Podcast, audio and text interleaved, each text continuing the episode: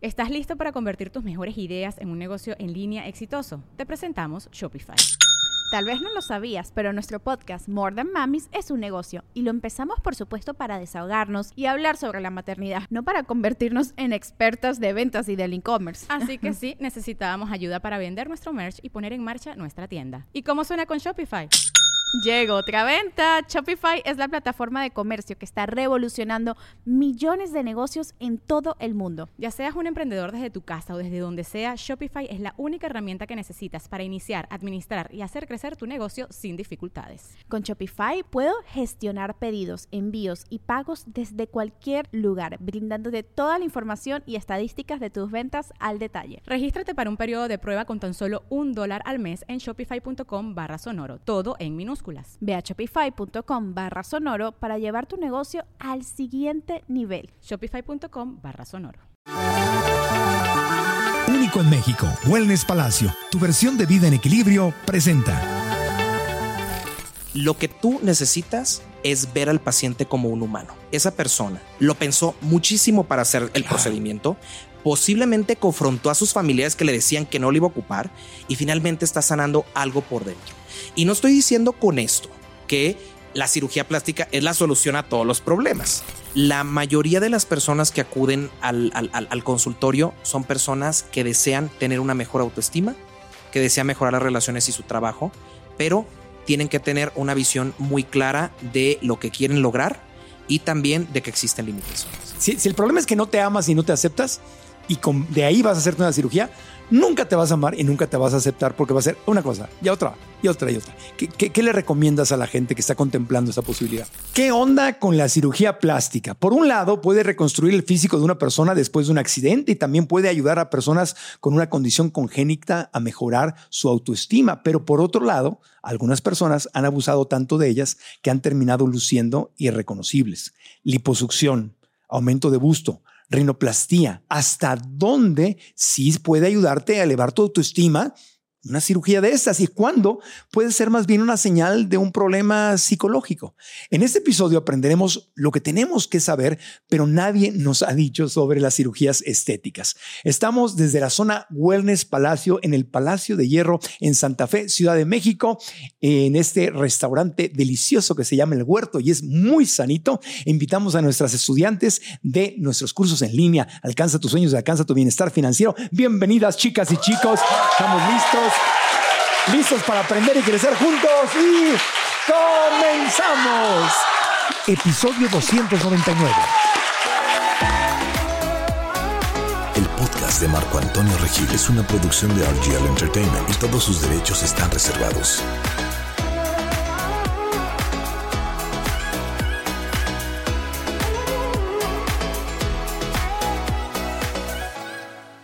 El doctor Rigoberto Aramburo estudió medicina en la Universidad de Guadalajara. Realizó la especialidad en cirugía plástica, estética y reconstructiva en la Universidad Nacional Autónoma de México. Es miembro titular de la Asociación Mexicana de Cirugía Plástica, Estética y Reconstructiva. El doctor Rigoberto Aramburo está en el podcast. Doctor Rigoberto Aramburo, bienvenido, bienvenido al programa, amigo. Gracias por estar aquí. Es un gusto, Marco. Muchísimas gracias por dejarme estar en tu podcast y pues vamos a darle a hablar de cirugía plástica. Eh, el, el, objetivo de este episodio, que nos lo habían pedido, lo habíamos pensado mucho, te voy a decir la verdad, no lo habíamos hecho porque ahí es como muy fácil irte por un extremo o el otro. Uno sería satanizar a la cirugía plástica y el otro sería promover eh, cosas hacerte algo psicológicos, ah. psicológicas que no, que no queremos que suceda, porque estamos en el tema de pues la belleza empieza dentro, lo importante está dentro de nosotros, pero yo no creo que tenga nada de malo ayudarte un poco cuando lo necesitas. Entonces, quisiera que encontráramos el equilibrio en este episodio, ¿qué te parece? Me encanta, Marco. Realmente este es un tema. Actualmente pueden encontrar en cualquier eh, red social, medio de comunicación, múltiples tratamientos, tanto quirúrgicos como no quirúrgicos, para mejorar o hacer un cambio en ti. Sin embargo, en los últimos años realmente han existido ciertas condiciones de figuras públicas que han satanizado la mm. cirugía plástica y los procedimientos estéticos en general. Claro. Precisamente lo que te comentaba, Marco, que es importante tener como esta visión de cuál es el tratamiento adecuado para cada persona. Claro. Existen por una parte tratamientos que dan ciertos profesionales que no son precisamente cirujanos plásticos y reconstructivos, Ajá. que son, digamos, como quienes están capacitados para hacer un procedimiento estético. Sí, y vamos a hablar de eso, vamos a hablar de cómo elegir a un buen cirujano, cómo, Claro. porque hay, hay cirujanos que le han hecho cosas terribles. Hay, hay, hay gente allá afuera, o sea, ¿quién le ha dado mala fama a la cirugía plástica? Bueno, por un lado, tenemos, como tú decías, a ciertas figuras públicas. Eh, no sé, me viene a la mente Michael Jackson, por ejemplo, ¿no? Que fue una trans, que era claro que no se amaba y bueno, y no sé, estoy especulando, no lo conocí, no fui su psicólogo, pero lo que podríamos desde afuera opinar o ver era como que no se aceptaba a sí mismo porque hasta el color de piel se Claro. quiso cambiar, se cambió su nariz, no un poquito, sino completamente, o sea, se, se cambió, que como casi, casi como que quería ser blanco. Y, y Exactamente. eso es lo que se criticaba mucho, como que había una- un gran sufrimiento interno una gran inseguridad, un desequilibrio psicológico. Ese es el caso tal vez el más extremo que se me ocurre. Y eso obviamente pues no le da una buena publicidad a la cirugía plástica. Exactamente, y muchas figuras públicas tan solo en nuestro país en las cuales existen ya deformidades importantes Exacto. secundarias a hacerte un procedimiento de este tipo, ¿no? Sí. Entonces, yo los invito a todos los que nos están viendo a que tomen una decisión muy bien informada de dónde hacerse un cambio, Claro, ya sea quirúrgico o no quirúrgico. Claro, y es, de eso vamos a hablar. Por el otro lado, la otra mala fama que tiene la cirugía plástica es el caso de algunos médicos que han, que han hasta metido en, problemas muy fuertes de salud a sus pacientes. Eh, gente que fue a hacerse un procedimiento y que, y que terminó muy mal, ¿no? Existen ese complicaciones siempre en este tipo de procedimientos que más adelante los vamos a hablar viendo Sí. cuáles son los procedimientos más importantes en nuestro país y en el mundo, pero siempre existen riesgos asociados. Pero hay que buscar un lugar donde sean los menores. Exacto. Bueno, entonces vamos a empezar. ¿Por qué, por qué desde tu punto de vista como profesional te dedicas a esto? Obviamente lo haces eh, para gente que busca un cambio por simple estética y lo haces también para gente que está haciéndose una reconstrucción por una discapacidad o por un accidente. Tú tienes todo tipo de pacientes. Exactamente. Existe la especialidad de cirugía plástica, estética y reconstructiva. Tiene esa parte que es precisamente para hacer cambios en personas que tienen algún tipo de malformación. Esa es la parte reconstructiva. Por otra parte está la parte estética, Estética. o plástica, la cual hace modificaciones o cambios en personas que desean mejorar algún aspecto Ajá. físico en las personas. Claro. Sin embargo, algo muy importante es que las personas que buscan este tipo de procedimientos es porque quieren mejorar su vida de alguna forma. No solamente se trata de un cambio físico, porque realmente, Marco, la belleza es algo completamente subjetivo. Lo que para una persona es bello, para otra persona no lo es. Claro. Entonces, la percepción de la belleza es lo que hace que una persona pueda potenciar su vida a través de la cirugía plástica. Claro, y siempre y cuando tengamos el equilibrio y, la cirugía plástica, yo, yo lo veo así, sea una herramienta, sea un empujoncito, sea un, algo que te complemente, pues no tiene nada de malo.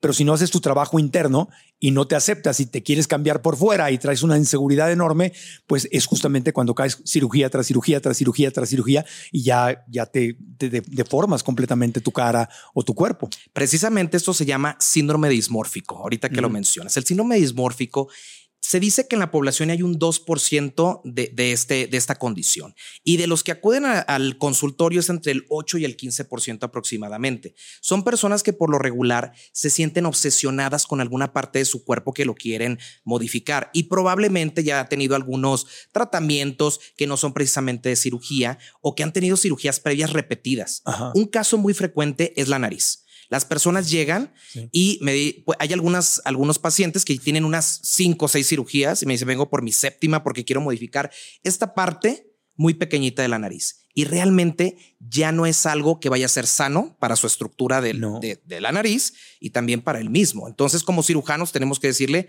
hasta aquí. Claro, y hay ocasiones en que ya se hicieron tantas cosas en la nariz que estás hablando con ellos y ya no puedes dejar de verles la nariz, Exacto. ¿no? Sí. Porque se ve tan, se ve tan operada, se ve tan, no corresponde. A mí me da risa porque cuando conducía yo los certámenes de nuestra belleza, México, eh, habían cirujanos plásticos que iban de jueces de las participantes y yo conducía los eventos y de a tiro por viaje se me acercaban y me daban su tarjeta. Me decían, esa nariz, mire, yo, o sea, Yo podría darle el toque a la nariz. Yo podía darle el toque y yo así.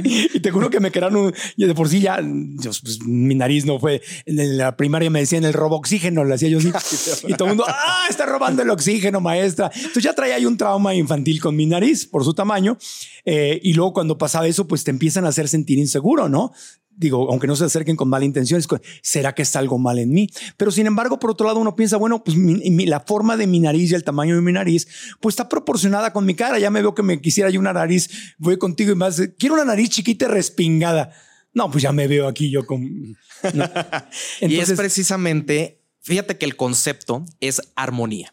Ajá, Cuando se logra la proporción, por ejemplo, tú me dices, quiero operarme de la nariz, se tiene que ver la proporción de tus ojos y la forma de tu cara. claro. Y por supuesto, la estructura de tu nariz, tu estructura nativa. Claro. No podemos hacer una nariz muy pequeña en cartílagos o huesos muy grandes. Claro. Entonces, todo tiene que ir en una proporción y armonía. Claro, si voy contigo y te digo, oye, déjame la nariz de lucerito, pues no. No va a ser posible. No me va. o, o, pues, podría ser posible, pero me vería raro. Exactamente. Y, Y- es y- cuando cae el dismorfismo o que tú ves a una persona y dices, esa persona está operada. Y es contraproducente porque lo que grita es una inseguridad interna muy fuerte, porque tú no dejas ver que la persona no se acepta, no se ama y que está luchando por o no envejecer o, o- o cambiarse literalmente, como el caso de Michael Jackson, que es como quiero verme como si fuera yo de otra raza. Entonces, ahí es donde está. eh, Ahí es ¿Tú, tú le niegas cirugías a ciertas personas cuando llegan con Por estas supuesto, tendencias. Marco, por supuesto. Y esto es parte de la ética como cirujano plástico, porque la persona ya llega al consultorio directamente a comprarte la cirugía. Sí. Pero entonces tú tomar la decisión de decirle que no es el momento de esa persona, Claro, realmente hasta enojo genera en los pacientes. claro. Entonces es parte de la ética y profesionalismo como cirujano Sí, plástico. llego Quiero la cara de Brad Pitt. Es muy frecuente, ¿no? Quiero el glúteo de J-Lo. ¿Sí te Es dicen así? Sí, claro. ¿Sí Quiero la nariz de Belinda. ¿Cómo O sea, crees? Es súper típico, claro. ¿Sí? Sí, es algo muy frecuente con fotografías o sabe que doctor yo sigo a esta persona y yo quiero verme así, ¿no? Ajá. Incluso pues también quererse parecer a algún tipo de conductor, a- eh, cantante, claro, por supuesto que ¿No lo ha llegado alguien con nariz chica que te diga, yo quiero hacer la nariz de Marco Antonio Regil? Híjole, Que se la hagan grande. No, no, ha llegado. No ha llegado. No ha llegado, Marco. Qué lástima, fíjate. Qué mal gusto tienen.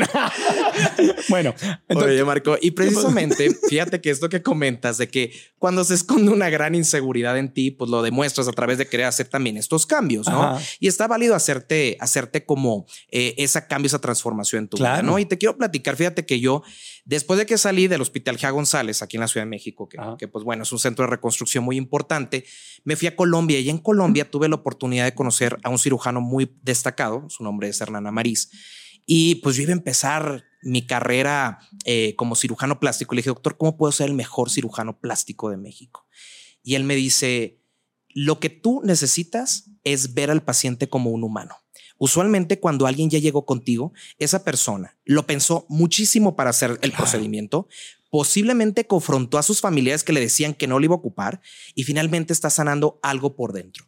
Y no estoy diciendo con esto que la cirugía plástica es la solución a todos los problemas. Es la solución para aquellas personas que no se sienten cómodos con su cuerpo, con su cara y que quieren hacer una transformación.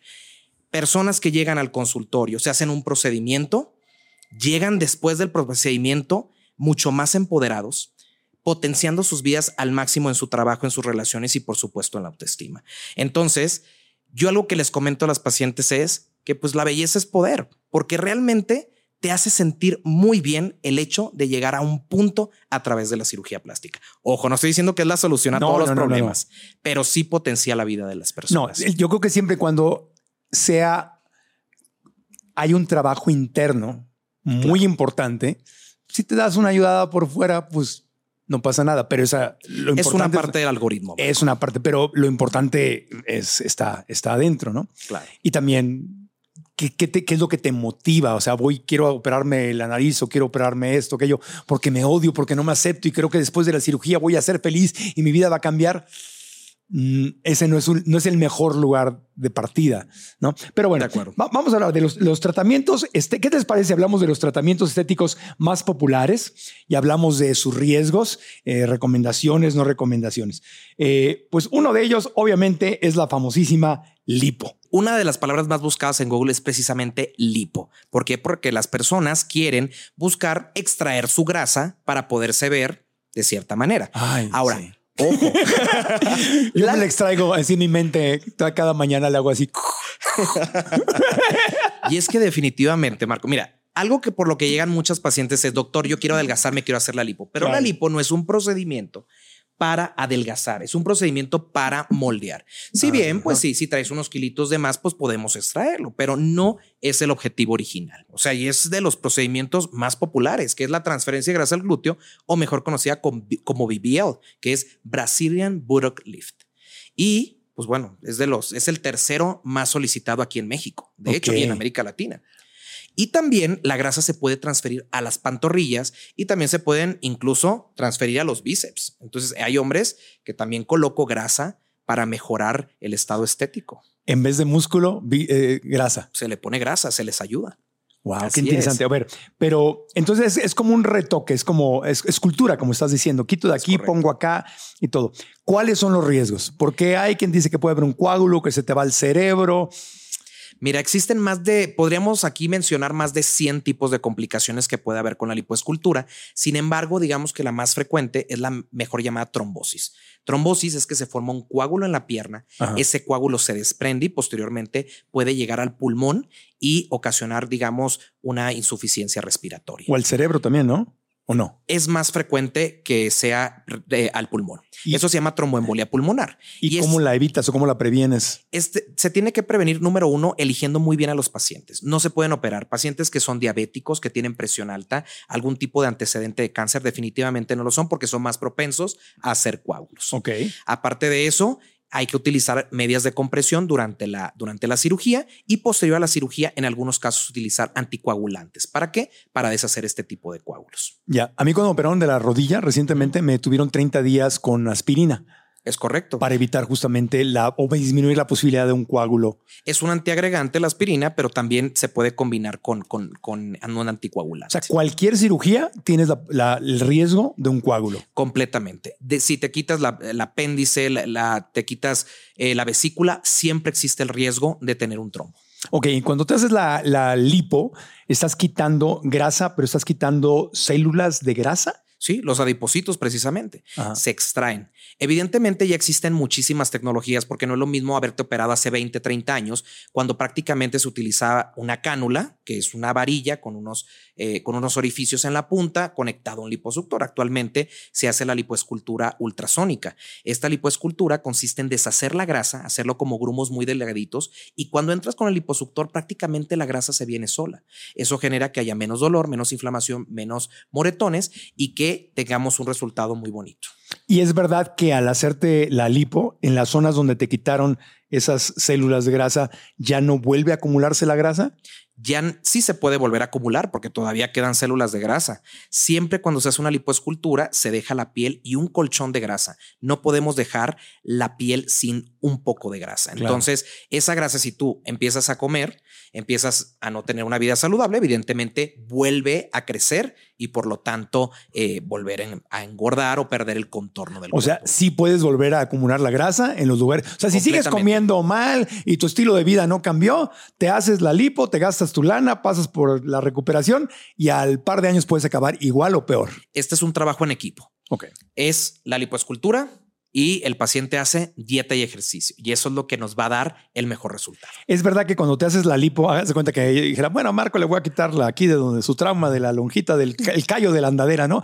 Aquí, aquí, aquí lo, lo quito de ahí y, y si sigo comiendo mal, también la grasa se me puede empezar a ir a otros lugares donde antes no se me iba. Precisamente. ¿Por qué? Porque en el sitio donde no se hizo lipoescultura se va a agregar más grasa, está como más eh, proclive a, a agregar grasa y en los otros lugares no tanto. O sea, puede, puede haber una transferencia. Exacto, de repente y es te- cuando se empieza a modificar el cuerpo. Es por eso que hay que hacer lipoescultura de todas partes del cuerpo. Actualmente, los conceptos de, lipoescu- de- de lipoescultura de alta definición van enfocados en hacer una lipo completa. Brazos, espalda, cintura, abdomen, muslos, para que cuando exista este embarnecimiento del cuerpo o que aumentes de peso, sea muy simétrico este crecimiento del cuerpo. Ahora, la grasa que tú quitas en una lipoescultura es la grasa que está afuera del músculo. Exactamente. O sea, porque aquí todos los médicos nos han dicho que la grasa peligrosa es la que está adentro del músculo. Exactamente. Esa no es la que tú quitas. Esa no se o sea, quita. La, la lipoescultura la grasa no visceral, es, no. no es una solución para... No lo haces por salud, lo haces por estética. Exactamente. Entonces, la grasa extravisceral, que es la que se encuentra por, de, por eh, adelante de los músculos, es la que se puede extraer con una lipoescultura. Ya. ¿Y qué pasa eh, cuando pierdes peso eh, y, y te hacen una lipoescultura y todo y se, te, y se te pone la piel flácida? Te quedas pues flojito porque pues, estabas llenito y, y bajó y... Claro. Fíjate que la lipo pues es para la grasa, se saca grasa y de forma secundaria ayuda un poquitito a retraer la piel. Sí. Sin embargo, si lo que busca una persona es mejorar la forma de su ombligo, la forma de, de, que la piel se encuentre pues bien adherida al músculo, se necesitan utilizar algunas tecnologías y en algunos hasta hacer algunos cortes. Ese es el tummy tuck. Que el le llaman, tummy ¿no? tuck, famosísimo. Que bajas mucho de peso Es correcto. y te queda, pues te quedan los pliegues. Y también se hace mucho en mujeres que ya tuvieron embarazos, Embarazos. que tienen un exceso de piel, la cicatriz queda en la parte de abajo, hay que hacer un ombligo nuevo y cerrar músculos abdominales. Todo eso se puede hacer. en la misma cirugía. Wow, increíble. Entonces, y, el- y los riesgos, entonces, además de, de los, del coágulo, que hay algún otro riesgo algo de lo que uno tiene que estar consciente cuando está evaluando esto? Por supuesto, estos, estas complicaciones que voy a mencionar realmente pues ya tienen como una incidencia mucho menor, ¿no? Ajá. Pero existe algo por lo que de cierta manera, sobre todo en, en- en lugares de Estados Unidos, se ha satanizado un poco el BBL o la lipoinyección glútea, que es la embolia grasa. ¿Qué, ¿Qué es la embolia grasa? Así como existe el coágulo que se va al pulmón, puede irse una bolita de grasa también al pulmón. Y eso pues es bastante, bastante delicado. Para ello, siempre cuando se toma la grasa y se va a transferir, por ejemplo, en el glúteo, hay que hacerlo de forma muy superficial para que ningún vaso sanguíneo vaya a ser tocado por la grasa y que ahí pueda viajar un adiposito o, una, o un cúmulo de O grasa. sea, cuando hay transferencia de grasa, entonces estás pasando por el do- hay doble riesgo. Exactamente, exactamente. Y por eso siempre un cirujano plástico certificado tiene que hacer la transferencia de grasa al glúteo de manera subcutánea. ¿Vives al día y con miedo a quedarte sin dinero? ¿Trabajas y trabajas sin parar? ¿A veces sientes que vives para trabajar y no tienes tiempo para disfrutar tu vida, salir de vacaciones, tener un hobby, compartir más con tu familia o con tus amigos? ¿Las deudas te están ahogando? Yo te entiendo perfecto porque también he estado en esa situación. Es un problema muy común, pues ni en la escuela ni en la casa nos enseñaron a construir nuestra estabilidad financiera. Por eso también es muy común que entre más ganamos, más gastamos y seguimos sufriendo por el dinero. La buena noticia es que esto no tiene que ser así. Todos merecemos la enorme riqueza de tener paz mental, la paz que viene cuando dejamos de sufrir por el dinero. La clave es aprender cómo funciona el juego del dinero, pues eso te puede beneficiar sin importar que seas emprendedor o seas parte de un equipo en donde tienes un sueldo. Por eso creé la masterclass Cómo crear nuestro bienestar financiero, una clase gratuita donde te comparto las enseñanzas que aprendí de grandes maestros y de mi experiencia personal. En esta clase encontrarás las herramientas que usé para dejar de depender de mi trabajo en la televisión y para convertirme también en emprendedor e inversionista. Es hora de abrirte a un mundo de posibilidades financieras. Inscríbete ahora, es completamente gratis. Comienza a co-crear la vida de abundancia que tanto te mereces. Ve a marcoantonioregil.com diagonal bienestar. Repito, marcoantonioregil.com diagonal bienestar y nos vemos en la clase. Y ahora continuamos con el podcast.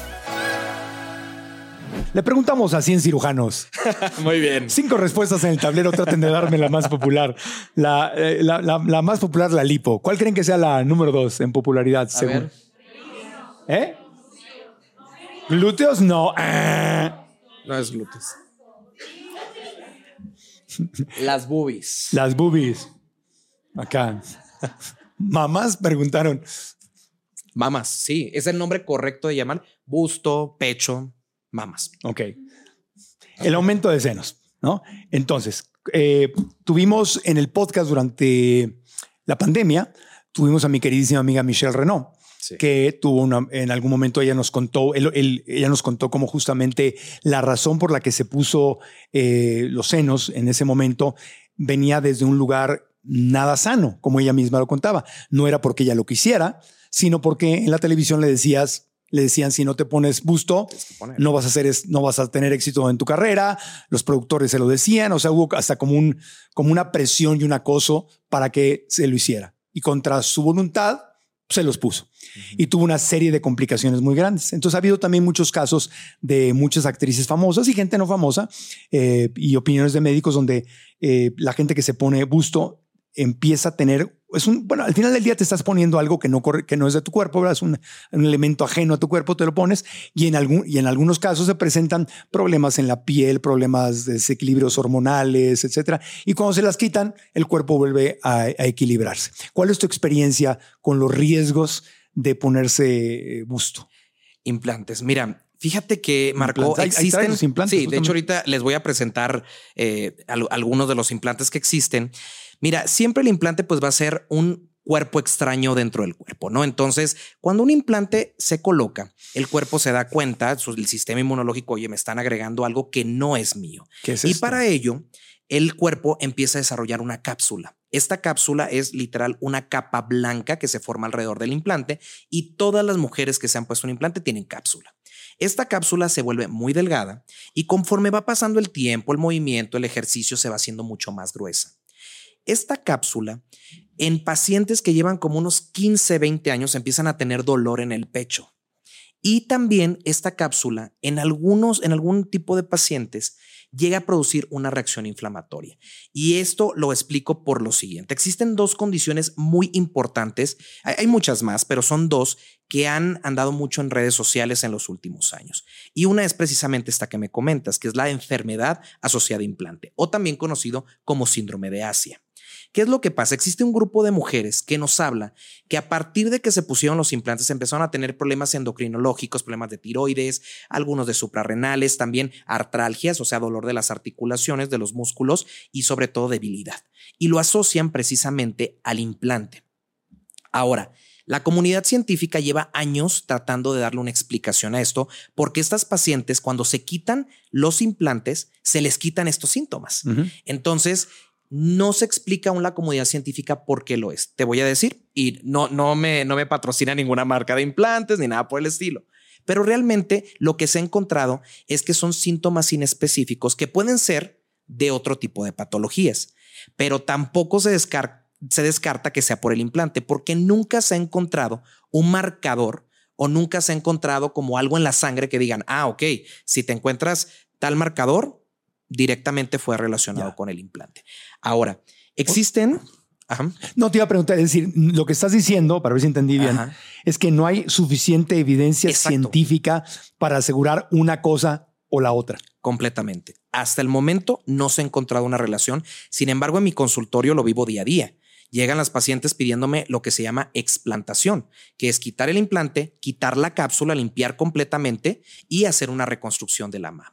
Ahora hay que tener también en cuenta que en los últimos años todo, todo respecto a la cirugía plástica, en especial en mamas, eh, se ha relacionado con la naturalidad. Actualmente lo que quieren es verse muy atléticas, con una boobie pequeña, con una buena proyección arriba, pero no con tanto volumen. Claro. Algunas, es, hay otras que... Hay otras que sí quieren bastante, ¿no? Sí. Y eso es dependiendo de cómo le gusta verse a cada persona. Siempre cuando llegan al consultorio es cómo te quieres ver, porque una cosa es mi percepción, la otra es la necesidad del paciente. Claro, ¿no? a ver. Entonces, mira. Hay diferentes a, tipos de implantes. diferentes tipos de implantes. Yo aquí les traigo dos de los implantes más frecuentemente utilizados. Mira, tócalos. Dejamos, ¿Cómo lo sientes, Marco? Deja, mira. Primero que nada, deja, eh, ¿en esta cámara está bien? A voltear para acá. Voy a, el modelo de los implantes. Excelente. ¿Cómo lo siento? Me recuerdan a alguien. ¡Ay, tanto tiempo sin ver nada! Pues deja de hacerlo así para que. ¿Cómo lo sientes? Pues son materiales amigo? distintos, ¿no? A sí, ver. completamente. A ver, los que, están, los que están escuchándonos en Spotify, Apple Podcast, todo, pues vengan a verlo a, a YouTube. Para pues que el, puedan el, ver. el, de la derecha, el que me diste Ajá. primero en mi mano derecha, que es la izquierda de los que nos están viendo, Ajá. pues se siente mucho más natural. Ese te gusta más. Más. No, no, no dije que me gusta. Ajá, bueno. Nada más.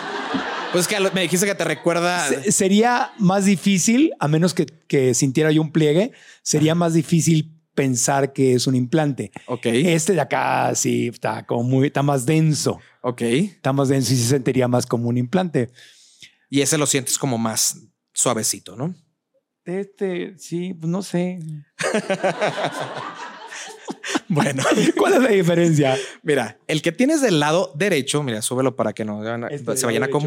confundir. Sí. Ese es precisamente el implante por el que se hizo un revuelo en el 2016. Ah, este es el peligroso. Ese es, pues, de cierta manera. Ahorita les voy a platicar qué es lo que llega a causar. Este implante es un implante texturizado, ¿sí o no? Que se siente como un poquito rugoso, ¿no? Y Sí. este se siente mucho más liso. Este es un implante microtexturizado.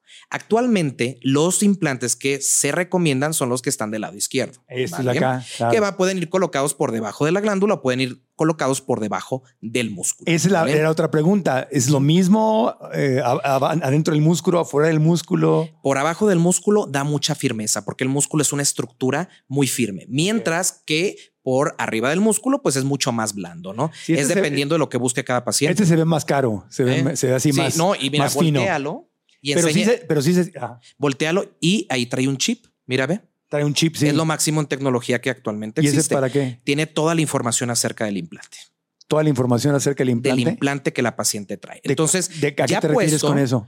eh, la información del implante, cuánto se puso, cuál es el número de serie, Ah. cuán- toda la información se puso por arriba, por debajo del, del músculo. este se ve más chafita. Ajá. Sí, bueno, Sí. ese ya es un implante que ya no se utiliza tanto, pero ¿a, a qué quiero ir con todo esto? Existe, ya ves que les comentaba que existían dos condiciones, una Ajá. que es la enfermedad asociada a implante y la otra que es el linfoma anaplásico de células gigantes. Ya sé que se escucha súper aparatoso, es un linfoma. Y es un linfoma que eh, tienen algunas pacientes, actualmente son muy pocas en el mundo las que los llegan a desarrollar, pero es un, digamos, linfoma de la cápsula. No es que se contamine la mama en general, sino que únicamente la cápsula llega a tener algunos cambios Ajá. y que quitando los implantes, pues prácticamente se quita la Ahí les, les aventé los implantes para que, la, Perfecto. para que las primeras filas. ¿Les gustan? Pues pásenlos, quieren pasarlos. Pásenlos para que sientan un Pásenlos implante. y luego el otro que, que rote ahí para que vayan viendo. No, no, está, está bien por ese lado para que vayan tocando los dos. Entonces, el primero es ya está casi. Ya fuera. no se utiliza. ¿Cómo, cómo- cómo se llama es el primero, el que causó todo el revuelo?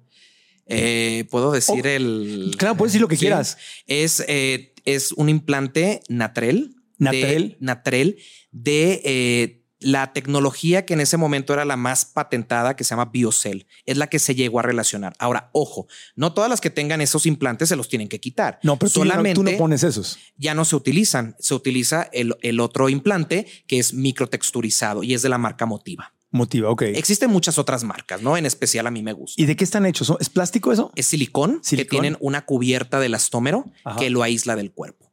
Y lo que les quería comentar para que no se alerten si nos están escuchando es que yo tengo ese implante, pues realmente las recomendaciones, si un día entre los 2 y los 20 años después de haberte colocado el implante, tú notas que hay un crecimiento de la mama, o sea, que hay líquido, significa eso que hay líquido alrededor del implante, entonces es cuando se tienen que retirar esos implantes. Si eres asintomática, no hay ningún problema. Puedes continuar con ellos siempre teniendo en cuenta este dato de alarma, que es que esté un- más grande que la otra mama, el, el, eh, que haya un crecimiento en esa mama. Pero los cirujanos ya no están en ese momento poniendo, ya no hay, ya Ya no hay no se como decir, cuidado, no se pongan ese implante. ya no se utiliza, salieron completamente del mercado. Y el segundo, el que, el que también está rotando ahí en el público, que es la tecnología más moderna, el que tiene microchip, este, en tu experiencia, ha dado problemas similares? Hasta, hasta el momento no hay ningún reporte. No sabemos si a lo mejor en el futuro pueda salir algo relacionado, pero hasta el momento no ha existido reporte. ¿Cuántos años lleva en Un el implante mercado? como este lleva ma- aproximadamente como unos 6, 7 años. Seis, siete años.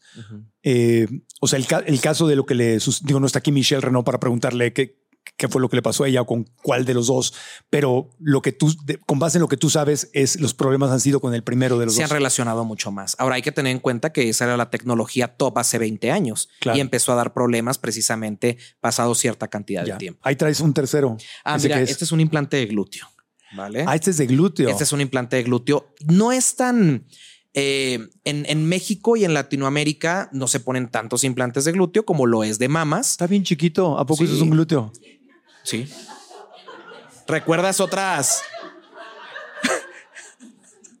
Hay de ¿Cómo? todos los tamaños, Pero Marco. como. ah, ah. o sea, hay igualito, pero más grande. Claro, sí, hasta de 500. Este es como de 230, una cosa. Pero así. no, o sea, no queda como un chipote. O sea, Ese sí. es un detalle muy importante. Para todas aquellas personas que se vayan a poner un implante glúteo, el éxito de un implante glúteo es que no sea grande, para que no se note. Me lo voy a poner como cartera, a ver cómo se ve. A ver qué tal. Ve, lo más grande va hacia arriba.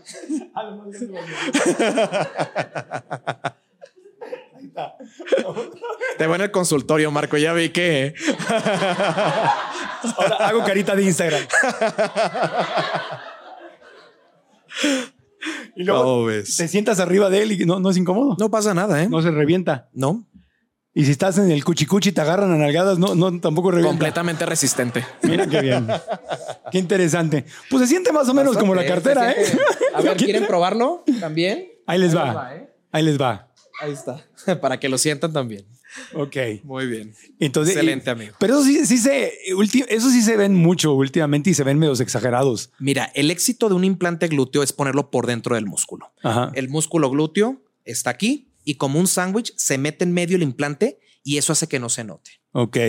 Y no tiene que ser muy grande Mm, Sí, ese es el tema. para que no llegue a notarse demasiado. Sí. Sin embargo, el- lo que más se realiza es el Brazilian Bullock Lift, que es transferir grasa al glúteo. Ya, entiendo. Y actualmente existe algo muy novedoso, Marco, que es la extracción de costillas. Ay, no. ¿Te acuerdas lo de Talía? No, no. No es un mito, ¿eh? No digas eso. Se quitan las costillas 11 y 12. No, porque, ay, no, no me digas. Eso sí, no, no, eso ya, ya. Ya nos volamos la barda ahí, ¿no? Existe, existe actualmente esa cirugía y realmente está tomando muchísima popularidad. Pero eso debe tener consecuencias bastante peligrosas, ¿no? Fíjate como son las últimas costillas, que son las costillas flotantes, no llega a pasar. Pero ¿cómo crees si Diosito nos hizo así? La naturaleza no se equivoca. Andar, ay, sobraron dos costillas, te las voy a quitar. Se quitan completamente y es un éxito, ¿eh? Y realmente podrán decir ustedes, duele muchísimo. Realmente no duele. Pero un éxito desde como desde el punto de vista de. estético y lo que lo solicitan las Pero pacientes. ¿por qué va- va- se va a ver mejor sin costillas? Fíjate que existen algunos cuerpos que son cuadrados como tal. Tienen Ajá. una costilla muy prominente, o sea, muy Sí, abajo, sí, sí, y sí. luego las caderas muy pequeñas. Entonces, por más de que se haga transferencia de grasa, se haga lipoescultura, se cierre músculos, pues hay que quitar costilla. Ay, Dios mío. Te sorprendió, ¿verdad? Eso sí está. No me dolió, seguro que También te dolió. sentí que me estabas quitando la costilla a mí. No. Oye, la otra cirugía, a ver, cirugía más popular, liposucción. Después, aumento, Aumento de senos. ¿Cuál será la respuesta número tres de cirugía más popular? ¿Eh? La nariz, la rinoplastia, es la número cuatro. Sí, bueno, hablemos de la rinoplastia, cirugía de nariz, el procedimiento, cuáles son los riesgos. ¿Es verdad que, te duermen y te dan un martillazo en la nariz y luego te la vuelven a reconstruir? Esa es la técnica. Sí, sí, llega a pasar. Es la técnica estructural. Sin embargo, existe hoy una técnica que se llama preservadora, que se utiliza igual, así como te platicaba del ultrasonido que se ocupa en las lipos, pues ahora hay un ultrasonido para partir el hueso. Siempre en las cirugías de nariz, pues lo mejor es hacer una resección de los huesos nasales. Te, te Y se hace la con- nariz. sí, prácticamente. Ya no es con el cincel, pero sí. Era con un cincel. Sí, literal, ¿eh? Es Ah. cincel y con un martillo. ¡Ah! Con razón Sí. quedaban todos morados, Claro, así o sea, con ojos de mapache, toda Sí, esta parte. Toda la cara moreteada. Actualmente se utiliza la, eh, la osteotomía ultrasónica y eso ayuda muchísimo en los resultados de los ¿Y cómo es pacientes. eso? Te, Eh, por dentro, cuando ya se está haciendo la, la resección de las estructuras de la nariz, se entra con este aparato y se hace una resección de los huesos con ¿Qué ultrasonido. es eso de resección? ¿Te cortan? Se corta el hueso y se acomodan los huesos para que la nariz se vea mm, en, en forma de pirámide y bien cerrada. Ok. Y, y no, y no salen tan moreteados. Y ya no salen tan moreteados con una recuperación rapidísima. Rapidísima. Actualmente esta, la cirugía de rinoplastia, pues bueno, es muy popular y creo que todos han conocido a pacientes que luego dicen, pues llevo dos cirugías porque en la primera pues no quedé tan bien o hubo una pequeña simetría. La principal complicación de la nariz es realmente la simetría. Puede llegar a suceder entre el 20 y el 30%. ¿Y por qué? Porque para hacer una muy buena nariz tienes que hacer como una pirámide perfecta en la Sí. punta. Rinoplastía. es la- Rinoplastia o rinoplastia Las puede ser ok. utilizar. Ok. ¿Y esa tiene menos riesgos? Existen menos ¿O qué- riesgos porque son? es una zona muy localizada del cuerpo, entonces la anestesia pues es menos fuerte, digamos, y también pues es una, una zona muy circunscrita en la nariz. Así es. Ok. Perfecto. Luego, eh, la número tres, nos fijamos a la número cuatro. La número tres es la de párpados. Cirugía Los- de párpado. Cirugía de pa. Ah. Que esa es una cirugía muy funcional, Marco. O sea, las personas que buscan esto es porque tienen un exceso de piel en el párpado y ya no pueden ver bien. Llega Claro. la noche y ya cae muchísimo el párpado. Entonces Sí, es una es- necesidad. ¿Eso eh, le pasa, pasa solamente por la edad o hay gente que nace ya con el párpado así? Eh, hay personas que ya tienen el párpado caído desde los veintitantos años y he, hecho, y he hecho resecciones de esa piel. Resección es quitar esa piel Claro. del sitio y es O sea, un procedimiento muy popular. ¿Qué haces? Nada más como cortas aquí arriba. se el corta el exceso de piel, se corta también, se quitan las bolsas palpebrales que se encuentran ahí y se vuelve a cerrar. Y De hecho, es un procedimiento que se hace hasta en consultorio, es bastante rápido ¿sí? y muy popular, la verdad. Y no así buscan todo- mucho. No, mientras conserve las estructuras, porque sí existen técnicas que hacen el ojo como más almendrado, por ejemplo, y también existen personas con rasgos orientales Ajá. que buscan occidentalizarse. Entonces Ah. se quitan como ese ojo asiático, digamos. Ya quedas como filtro de Instagram. ya. Y hay un procedimiento. Ojo redondo, como las caricaturas de, Hei- de Heidi, de. ¿Y cómo se llaman las caricaturas asiáticas? Justamente que están de anime. de anime. Así, ah, ándale, Exacto, como, como anime, anime. como anime, con los ojotes así. Entonces buscan occidencia, occident, Occidentalizarse. occidentalizarse, ¿no? Y aparte de eso también eh, existe un, pro- un procedimiento muy popular que es el Foxy Eye. No sé si lo han escuchado. Foxy Eye. Foxy Eye está súper Ojito de zorro. Exactamente. Y consiste en levantar la ceja aquí y que se vea muy abierto. el ¿Cómo ojo. crees? A Es la, un a la éxito. María Félix. Exacto. Les gusta la ceja mucho más arqueada, La ceja lo cual da como una, impre- una, un- una mirada como de mayor impresión y se está volviendo muy popular actualmente. Qué cosa. ¿Y ahí qué haces? Ahí tienes que como cortar músculo o algo. Se hacen resecciones, igual eh, cortes eh, aquí en la línea del cabello y se suben las cejas y a no, través de unos y no queda raro. Queda increíble. sí. Queda increíble. Porque el ojo se abre completamente. Muchas veces. Sí, levantado. eh, sí, se ve mucho mejor. Entonces da como una expresión mucho más joven. Mira, ve, hazlo. Buenísimo. Siguiente episodio llego yo con ojo redondo. Próximo episodio, Foxy zorrito. Eye, ¿eh? ojo de zorro. Sí, el, Foxy. Eye. No, sí quedan bien. Eh, no lo del Foxy Eye, pero de lo, lo de los párpados. Hay una persona en nuestro equipo que, que fue tu paciente. Y pues si no me hubiera dicho, jamás me hubiera Se imaginado. ve que- natural. Simplemente es como te ves mucho mejor. ¿no? Porque ese es el tema, ¿no? Cuando, cuando se empiezan a hacer cosas, yo he conocido, yo creo que todos hemos conocido a gente muy hermosa que empiezan a entrar en años y se empiezan a hacer cosas y pierden su belleza. Porque, porque se nota. O sea, la cara te grita, me hice una cirugía. Pierden su expresión, pierden su naturalidad y, y ya no son las mismas. Y yo creo que, co- ¿cómo, como médico, cómo evitas eso? Definitivamente tienes que seguir la anatomía de cada persona. En muchas ocasiones, por ejemplo, hay personas que llegan y me dicen, doctor, yo me quiero ver operada. ¿Por qué? No, realmente. Yo quiero verme operada. Yo quiero que se me note el pómulo. Quiero que se me note el labio. Ok, ok. ¿Por qué? Porque también es como un signo de, de poder adquisitivo. Tengo la lana para operarme. Exactamente. Te ¿no? entiendo. te entiendo. Pero creo que la buena cirugía plástica es aquella la que apenas se, se nota, ¿no? sí, Y eso, porque es, es- te ves mejor con Sí. mucha naturalidad. pero te entiendo perfecto porque sí, es, es verdad, es que se me olvida. Uno, uno, el león cree que todos son de su condición. A mí no me gustaría, si yo me hiciera algo, no me gustaría que se notara porque no quiero perder mi esencia. Pero claro, hay gente que así como presume un diamante, unos aretes, una- un, un anillo, una cadena, quiere presumir. Entonces, por ejemplo, hablando con, con un muy querido amigo eh, dentista de, de Monterrey, me decía eso. Decía, Marco, es que hay gente que llega y me pide que el diente, les ponen carillas y no quieren la carilla natural, quieren la carilla grande y blanca que se vea que es una carilla. Y yo, hmm, interesante. Ese es el mismo mercado del que estás hablando. O sea, Exacto. quiero que se note que me hice una cirugía. Exacto.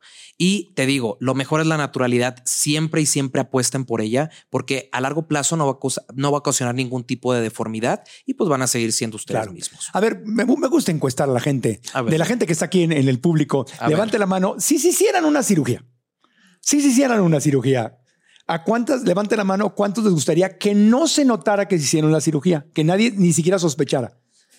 La gran la mayoría. verdad, ¿eh? La verdad. Y ahora con toda honestidad, no, aquí estamos libres de juicios, aquí no se juzga a nadie. ¿A quién le gustaría que se viera que se hizo la cirugía, la verdad? ¿No hay nadie? ¿De verdad nadie, nadie, allá. nadie? Allá, Sí. una persona. ¿A ti sí Ah, te mira, sí. ¿A ti E- sí ella es mi anestesióloga. Ah, bueno. A ella sí. Pero bueno, en nuestro mercado, en nuestro público, no, no, ok, estamos, est- estamos en, la- en las mismas. No, pero, pero lo entiendo, lo entiendo. Porque hay mujeres que quieren verse así, hay hombres que les gusta eso y, y, no solo las mujeres, también se lo hacen los hombres.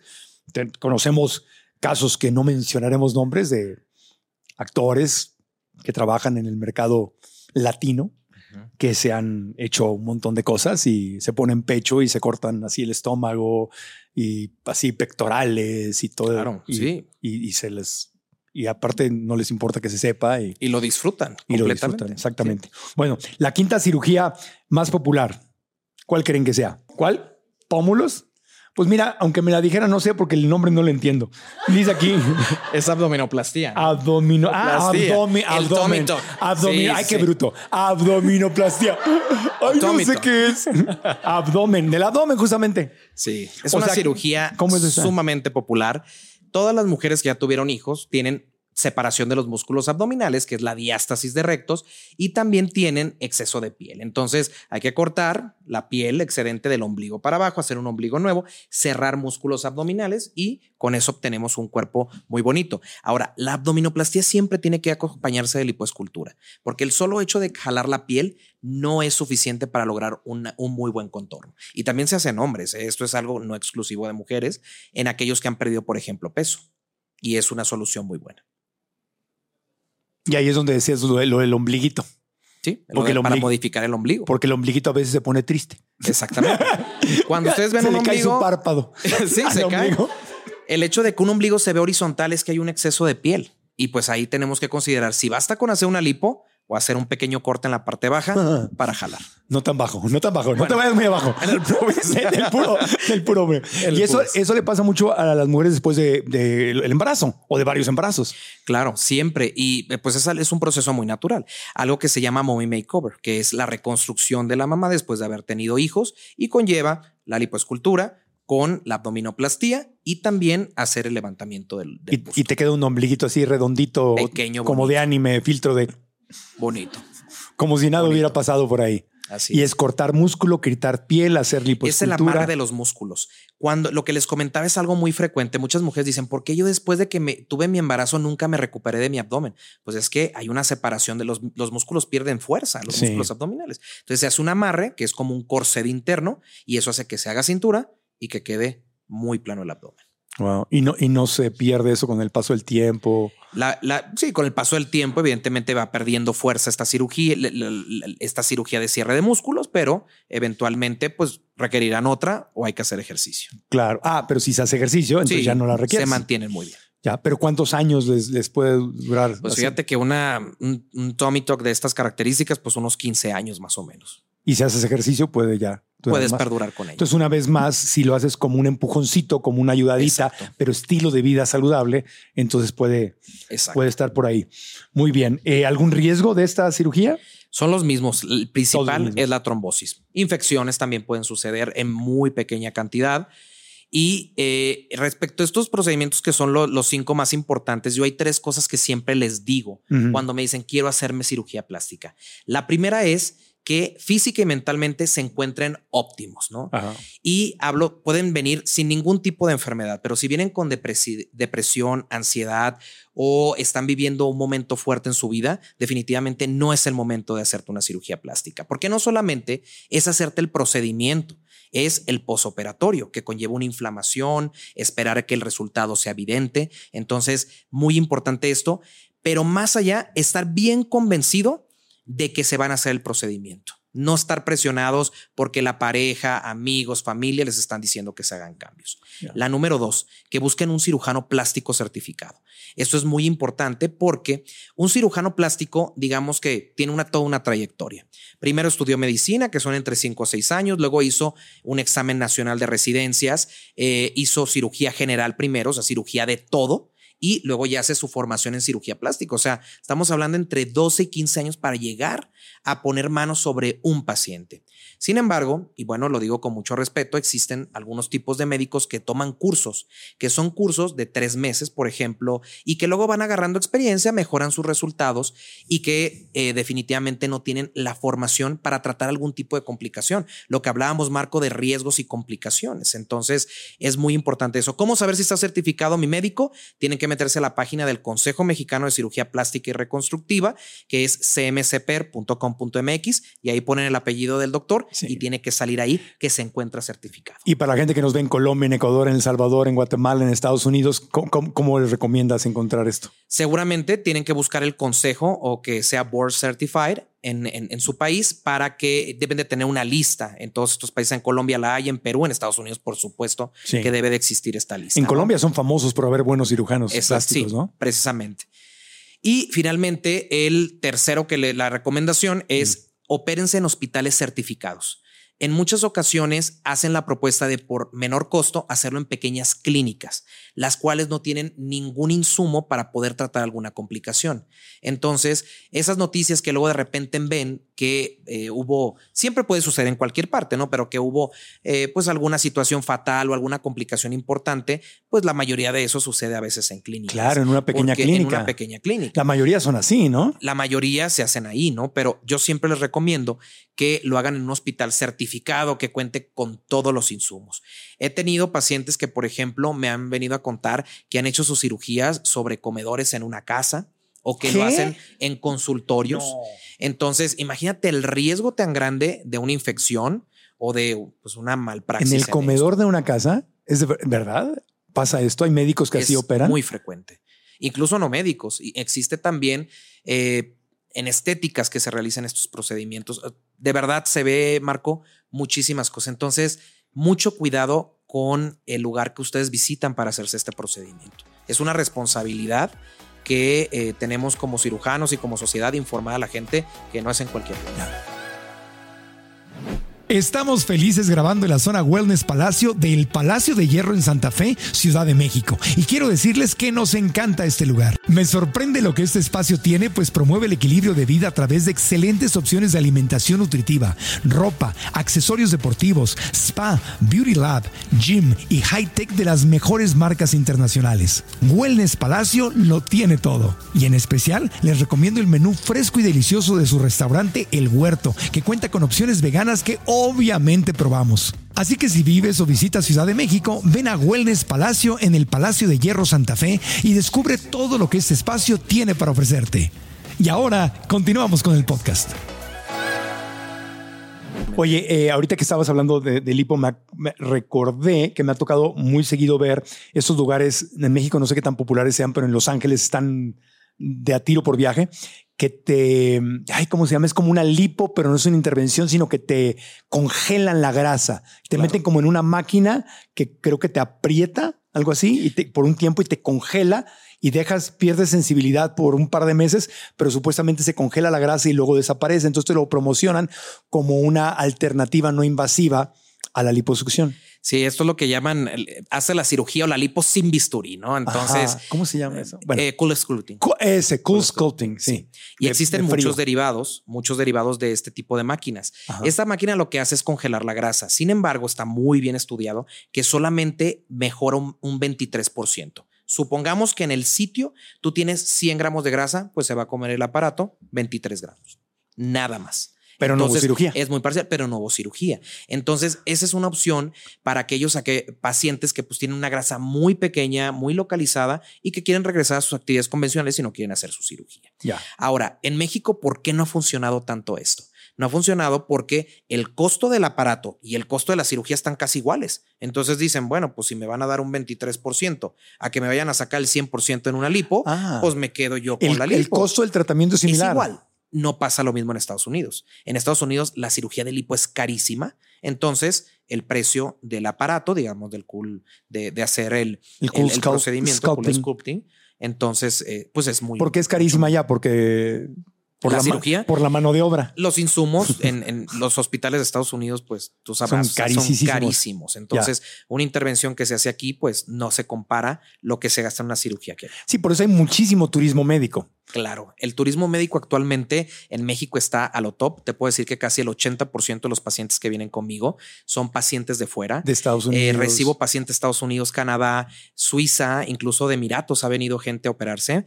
Y la verdad, bueno, de eso estoy muy, muy agradecido, precisamente porque fíjate que hay algo que me comentan mucho. Uno, es muy buena la cirugía plástica. Aquí tenemos los mismos aparatos, la misma tecnología que en cualquier parte del mundo, pero la calidez del médico mexicano 100%. hace sentir muy cómodo a las personas y evidentemente los costos son mucho menores. Claro. Te- digamos que, por ejemplo, viene una paciente de Nueva York y viene y se trae a toda la familia, se hospedan en el mejor hotel, pasan vacaciones en lo que a ella la están operando, tiene un trato super VIP en los mejores hospitales de México y se gasta todavía mucho menos de lo que gastaría ella. Claro, sí. Sí, ciudades como Tijuana, Ciudad de México, creo que Can- Cancún también. Cancún también, eh, actualmente Mazatlán también está siendo un punto muy importante de Sí. turismo médico. De turismo, y hay, y hay y hay todo un desarrollo de turismo médico. Es toda una industria. Hasta hay edificios, por ejemplo, en Mérida, hay, eh, por ahí hay un hospital nuevo, creo que es el Muguerza, y enfrente están haciendo unos edificios que están vendiendo como puro para, para gente que quiere invertir, como para Airbnb,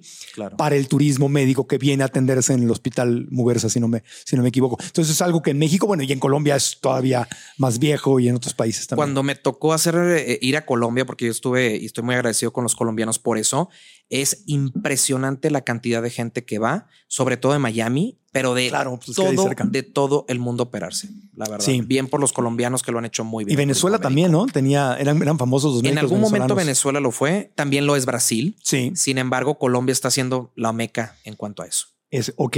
Ahora, eh, hablando de, de otros, eh, ¿qué, qué más iba a preguntar? Otro- otros tratamientos. Bueno, el Botox. Claro. El Botox ese es súper común. El Botox o toxina botulínica es Ajá. el, digamos que es un relajante muscular. Esos, los- esos son los no quirúrgicos. Vamos a hablar Esto ahora ya, ya hablamos de lo de quirúrgico. lo quirúrgico. Ahora vamos con los más populares de lo no quirúrgico. Que fíjate que estos procedimientos, pues evidentemente por la facilidad de hacerlos que son en consultorio, pues es muy fácil, eh, es, mucho más la cantidad de procedimientos que se realizan en el mundo. Está el último reporte, eran casi 20 millones de procedimientos en- eh, por año. ¿no? Sí, el Botox es de, de los no quirúrgicos, De es el no número uno. Es el número uno. más popular. Es la toxina botulínica. ¿Qué es lo que hace la toxina? Relaja los músculos de la expresión. Ahora, la toxina debe de ser colocada únicamente en los ojos, o sea, aquí en las patas de gallo, Ajá. en el entrecejo y la frente. El hacerlo, por ejemplo, en cuello y en algunas otras partes no está indicado. En si bien labios, se puede ejemplo. hacer, no es lo indicado, porque es un relajante. Entonces, si lo pones tú, por ejemplo, aquí, no vas a poder sonreír porque va a relajar el músculo de la sonrisa. Claro. Entonces, pero si lo pones aquí en los ojos, pues va a estirar acá, el entrecejo igual y también la frente. Entonces, bien practicado, es una maravilla. ¿No has visto el meme? ¿Cuál? Hay varios, pero hay- el del perrito los conoce a los Sharpays, ¿no? Que, Sí, claro. que están súper arrugaditos y que, y que está el, el Sharpay está todo así lisito y le dicen, dicen Botox, nada más poquito en el entrecejo. está, todo estirado. Completamente. O hay uno de, de Halloween de la, que es una calabaza con otra y una de las calabacitas no tiene arrugas y le dice Claro. Botox y también lo mismo, nada más poquito en el entrecejo. Y, y realmente, pues este es un procedimiento de menos de cinco minutos que se hace en consultorio y que la verdad genera un cambio espectacular. Son inyeccioncitas, Son ¿no? pequeñas inyecciones, son unas agujas muy delgaditas que aún así sí se llega a ver molestia, pero la Sí. verdad es que vale 100% la pena. Ahora, la toxina no dura para siempre. La No. toxina dura, dura más o menos entre cuatro y seis meses. ¿De qué depende que dure la toxina? Número uno, pues de qué tanto ejercicio haces, porque cuando nosotros hacemos ejercicio, lo que llega a pasar es que eh, vencemos el botox con la expre- las expresiones que hacemos de fuerza. Exacto. Entonces se vence el botox. Entonces puede ser que dure un poquito menos, entre unos 3, 4 días. Y la otra es la vacuna del COVID. La vacuna del COVID se ha relacionado a que disminuyó el tiempo que dura el botox. Es, es muy interesante. ¿En serio?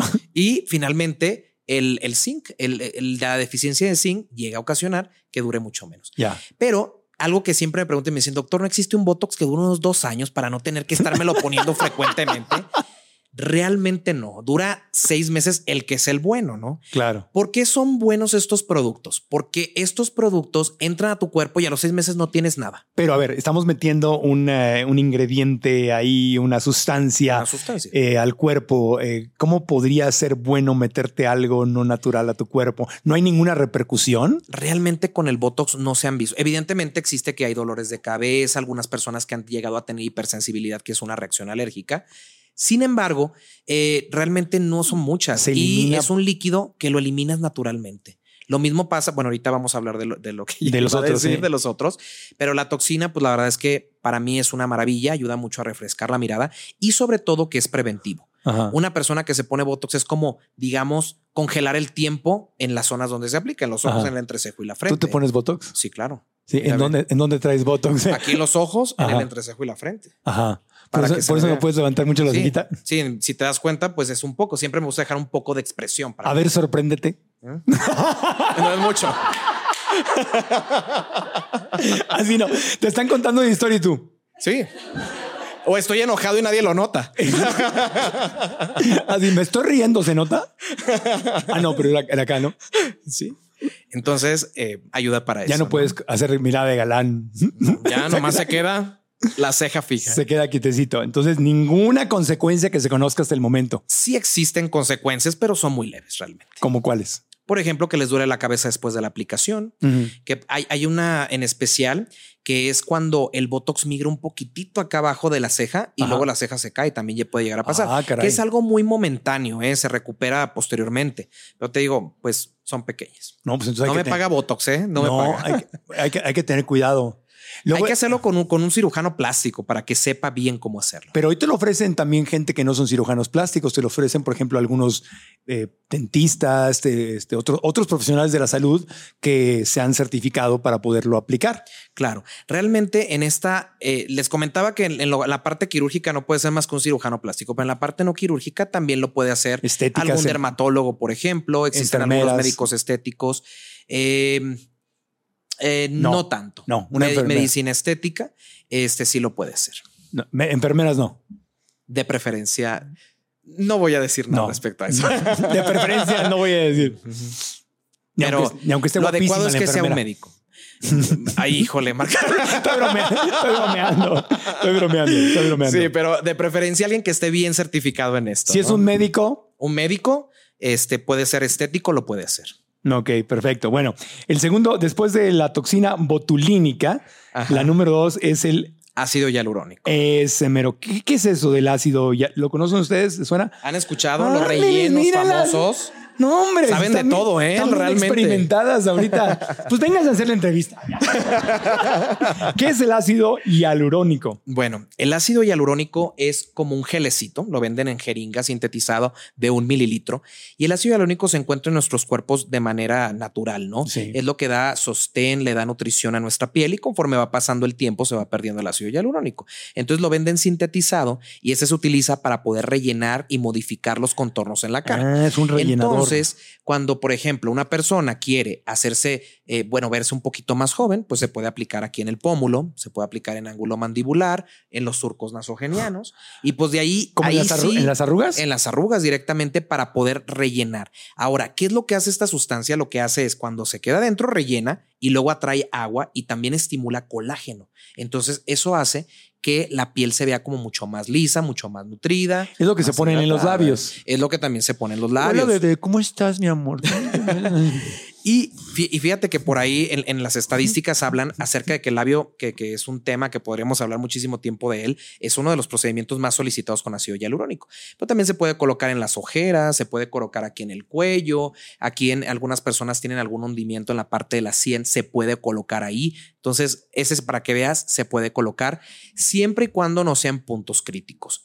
Y ahí va el riesgo que se tiene con el ácido hialurónico, ¿sale? ¿Cuál es el Eh, riesgo? El riesgo es que puede un pedacito de ácido hialurónico meterse dentro de un vaso sanguíneo. Eso puede llegar a suceder. Es muy raro que suceda, ¿Y qué pasa? pero puede suceder. Hay que colocar el antídoto que se llama hialuronidasa, que es una enzima que degrada el ácido hialurónico. Digamos, hay una reversión. Pero ¿cómo te das cuenta que se metió en, en un... eh, Porque vaso? el área empieza a doler, empieza a ver, se empieza a ver el área como morada y con el tiempo puede haber cambios de coloración. Eso lo tiene que detectar un profesional. Wow. Te Este- digo, son, son, son sustancias muy buenas que Sí. mejoran, pero hay que, es muy poco. Estamos hablando esto de menos del 1%. Claro.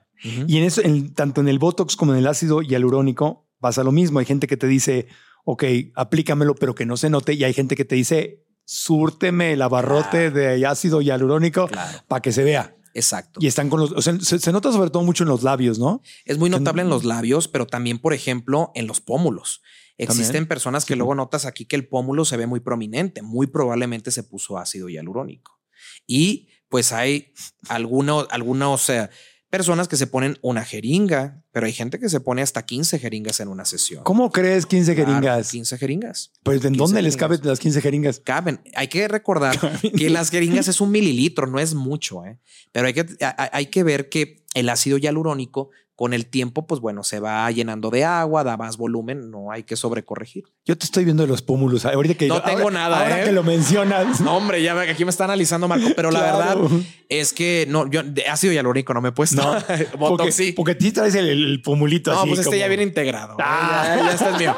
Pero Nada, eh, no, no traes nada de ácido. no, trae no traigo nada de ácido hialurónico. Ya.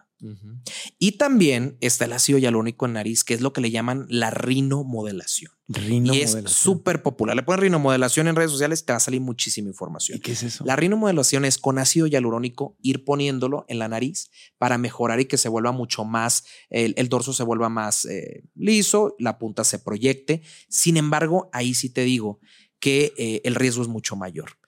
La nariz tiene muchos vasos sanguíneos Ajá. y si de forma inadvertida, no es algo que se quiera hacer, pero de forma inadvertida, se llega a ir un pedacito de ácido hialurónico por ahí, puede llegar a ocasionar algo que se llama necrosis, que es que la piel se puede llegar a, a- a- a, pues a volver una costra, ¿no? Entonces hay Y- que tener no hay- mucho y ya cuidado. no hay solución una vez que pasa eso. Si hay solución, digo, ten- se tienen que hacer curaciones y ciertos tratamientos para mejorar. Wow. Pero, pues bueno, son buenos, pero existen sus riesgos. Una, una liposucción en la nariz no me puedes hacer, por ejemplo. Híjole. Yo creo que El- una lipo de nariz.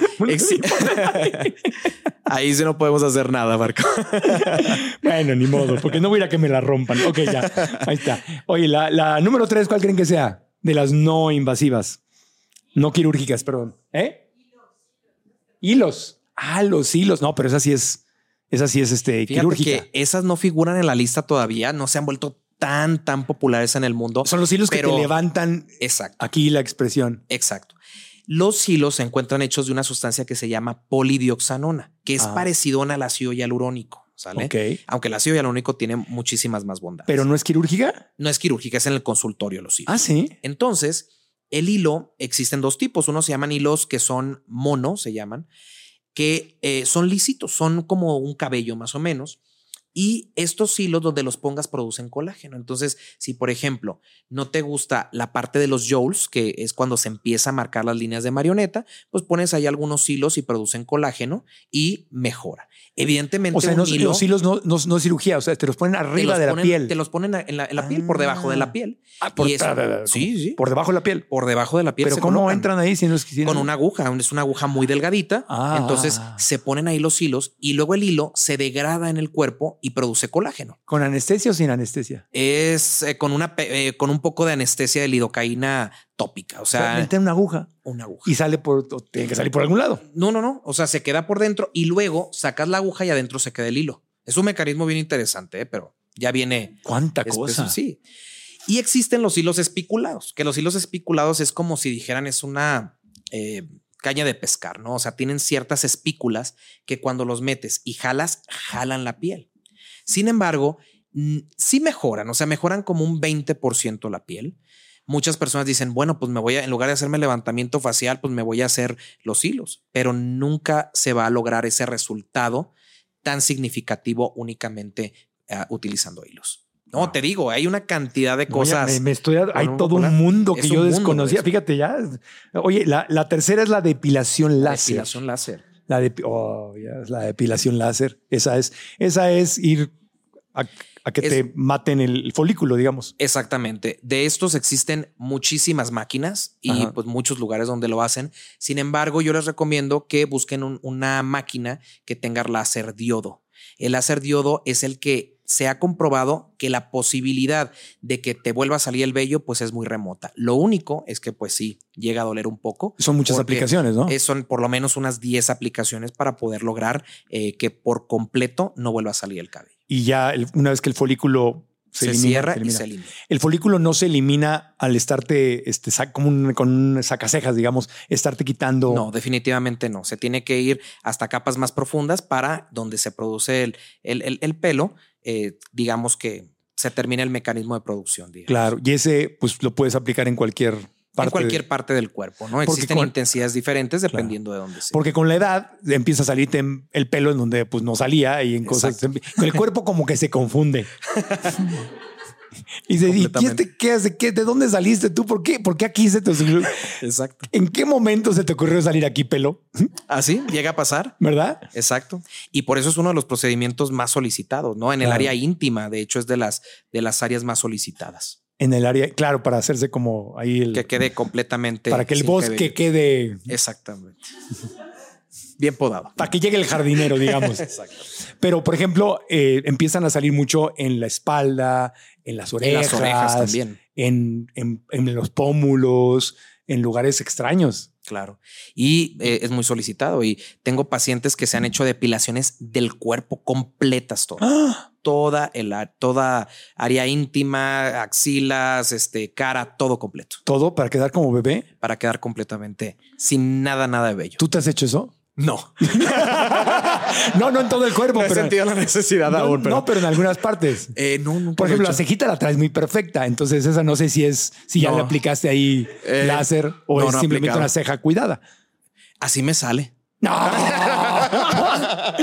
Porque no solamente que salga, sino que la, la ceja también pues empieza a crecer. Fíjate que cada vez es mayor la cantidad de hombres que, que buscan procedimientos estéticos. Sí. Actualmente en el consultorio 30% es de hombres. Claro. Y cada vez va creciendo. ¿eh? Se quieren hacer sobre todo cuando a la, es- la esposa ya pues quedó muy bien, ¿no? Este espectacular del cuerpo, la cara, pues como que dicen, pues a mí también me toca y es cuando se animan a hacer Y se, y se animan y te, pueden, te los pueden quitar de todas estas partes que estábamos mencionando. Claro, sí. Nariz, orejas, Completamente. aquí con En la nariz la en uniceja, especial. todo el... En especial en la nariz no se puede porque es un área de mucosas. Claro, no, se puede. es muy delicada. En las orejas sí, también en la parte de, de- de toda la cara en general. Sí, y una vez fue una de estos, ya ves que están muy de moda los barberos, o sea, los lugares para hombres. de ¿no? barbershop, sí. Barbershop para hombre. Y entonces tenían ahí que, te- que con cera te quitaban aquí de la nariz. Y dije yo, pues venga, un paquete, corte de pelo y todo. Y me pusieron cera acá adentro y te ponen No, como un palito. Como un, como, sí, cotonete. Con sí. un co- sí, con con- pero con un palito y Sí. se seca. Y me dijeron nada más, fue, fue en Texas. Y me dijeron, ¿Are you ready? Y le dije, No, fa. Ah, cómo dolió. Vale bastante. sí. Ah, cómo dolió, pero quedé, bueno, finito por tres semanas. Porque Muy sí, bien. sí, o sea, no hay, y para eso no hay otra solución más que el barbero maldito. Ahí sí. ¿Crees que es demasiado tarde para alcanzar tus sueños? ¿Sientes que no tienes el control de tu vida? ¿Te preocupa no estar aprovechando todo tu potencial? Si es así, es posible que tu diálogo interno, es decir, la vocecita en tu cabeza, te esté haciendo daño. Soy Marco Antonio Regil y quiero invitarte a cambiar la historia que tu mente te está contando para alcanzar todas tus metas. Tengo más de 35 años de trayectoria en la carrera de mis sueños y he ayudado a miles y miles de seres humanos a lograr sus objetivos. Tú puedes ser una de estas personas. Inscríbete a la masterclass gratuita, descubre si tu mente es tu amiga o es tu enemiga. Los tres pasos para alcanzar tus sueños, incluso si crees que es imposible. Conoce los primeros pasos para co-crear la vida que anhelas. Inscríbete gratis y nos vemos en la clase. Luego, el estiramiento de la piel, ese es el otro súper popular, que es el que dijiste ya de los hilos. El skin tightening, que es este volver la piel como mucho más lisa. Uno de, la, de los. Esos no son hilos. Esos no son hilos. Esos son aparatos para tensar la piel. O sea, Ah, como, otra. como tratamiento externo. tratamiento para tensar. Y te voy a decir dónde más lo piden, en los brazos. ¿Por qué? Porque el brazo naturalmente llega a perder Ah, tono. como aquí. Se queda como lo- colgado aquí, ¿no? Claro. Entonces, ¿Qué es lo que se hace? Se pasan algunos tratamientos con agujas, se pasan, bueno, la lipoescultura por, se- por, por supuesto ¿También que aquí? ayuda. Sí, claro. Se ¿Cómo tiene que hacer en brazos para que todo se vea muy armónico. Entonces existen aparatos precisamente para retraer la piel. Mi mamá se enojaba conmigo porque yo estaba chiquito y yo, mi mamá me tuvo ya, estaba grande. Y entonces agarraba el brazo y le decía, ¡No! Porque le colgaba ya su bracito a mi viejita, bien linda. Pues ya. Entonces todo eso te lo... lo, lo solicitan, ¿no? Y, el, y todo lo que es procedimientos de, de tensado de piel es súper popular en la cara también. Bueno, y el, el número 5 aquí de los no quirúrgicos dice reducción de grasa. O sea, también hay donde- formas no quirúrgicas. Exacto. Está, por ejemplo, el curve sculpting, que es una de lo que comentabas. Esa. Existe actualmente otro aparato. Oye, pues voy a cobrar por las menciones aquí, Marco. Sí, eh, qué tú- bárbaro. Si Existe no cobro aparato- yo, tú no la Sí, cobras. pues hay que cobrar.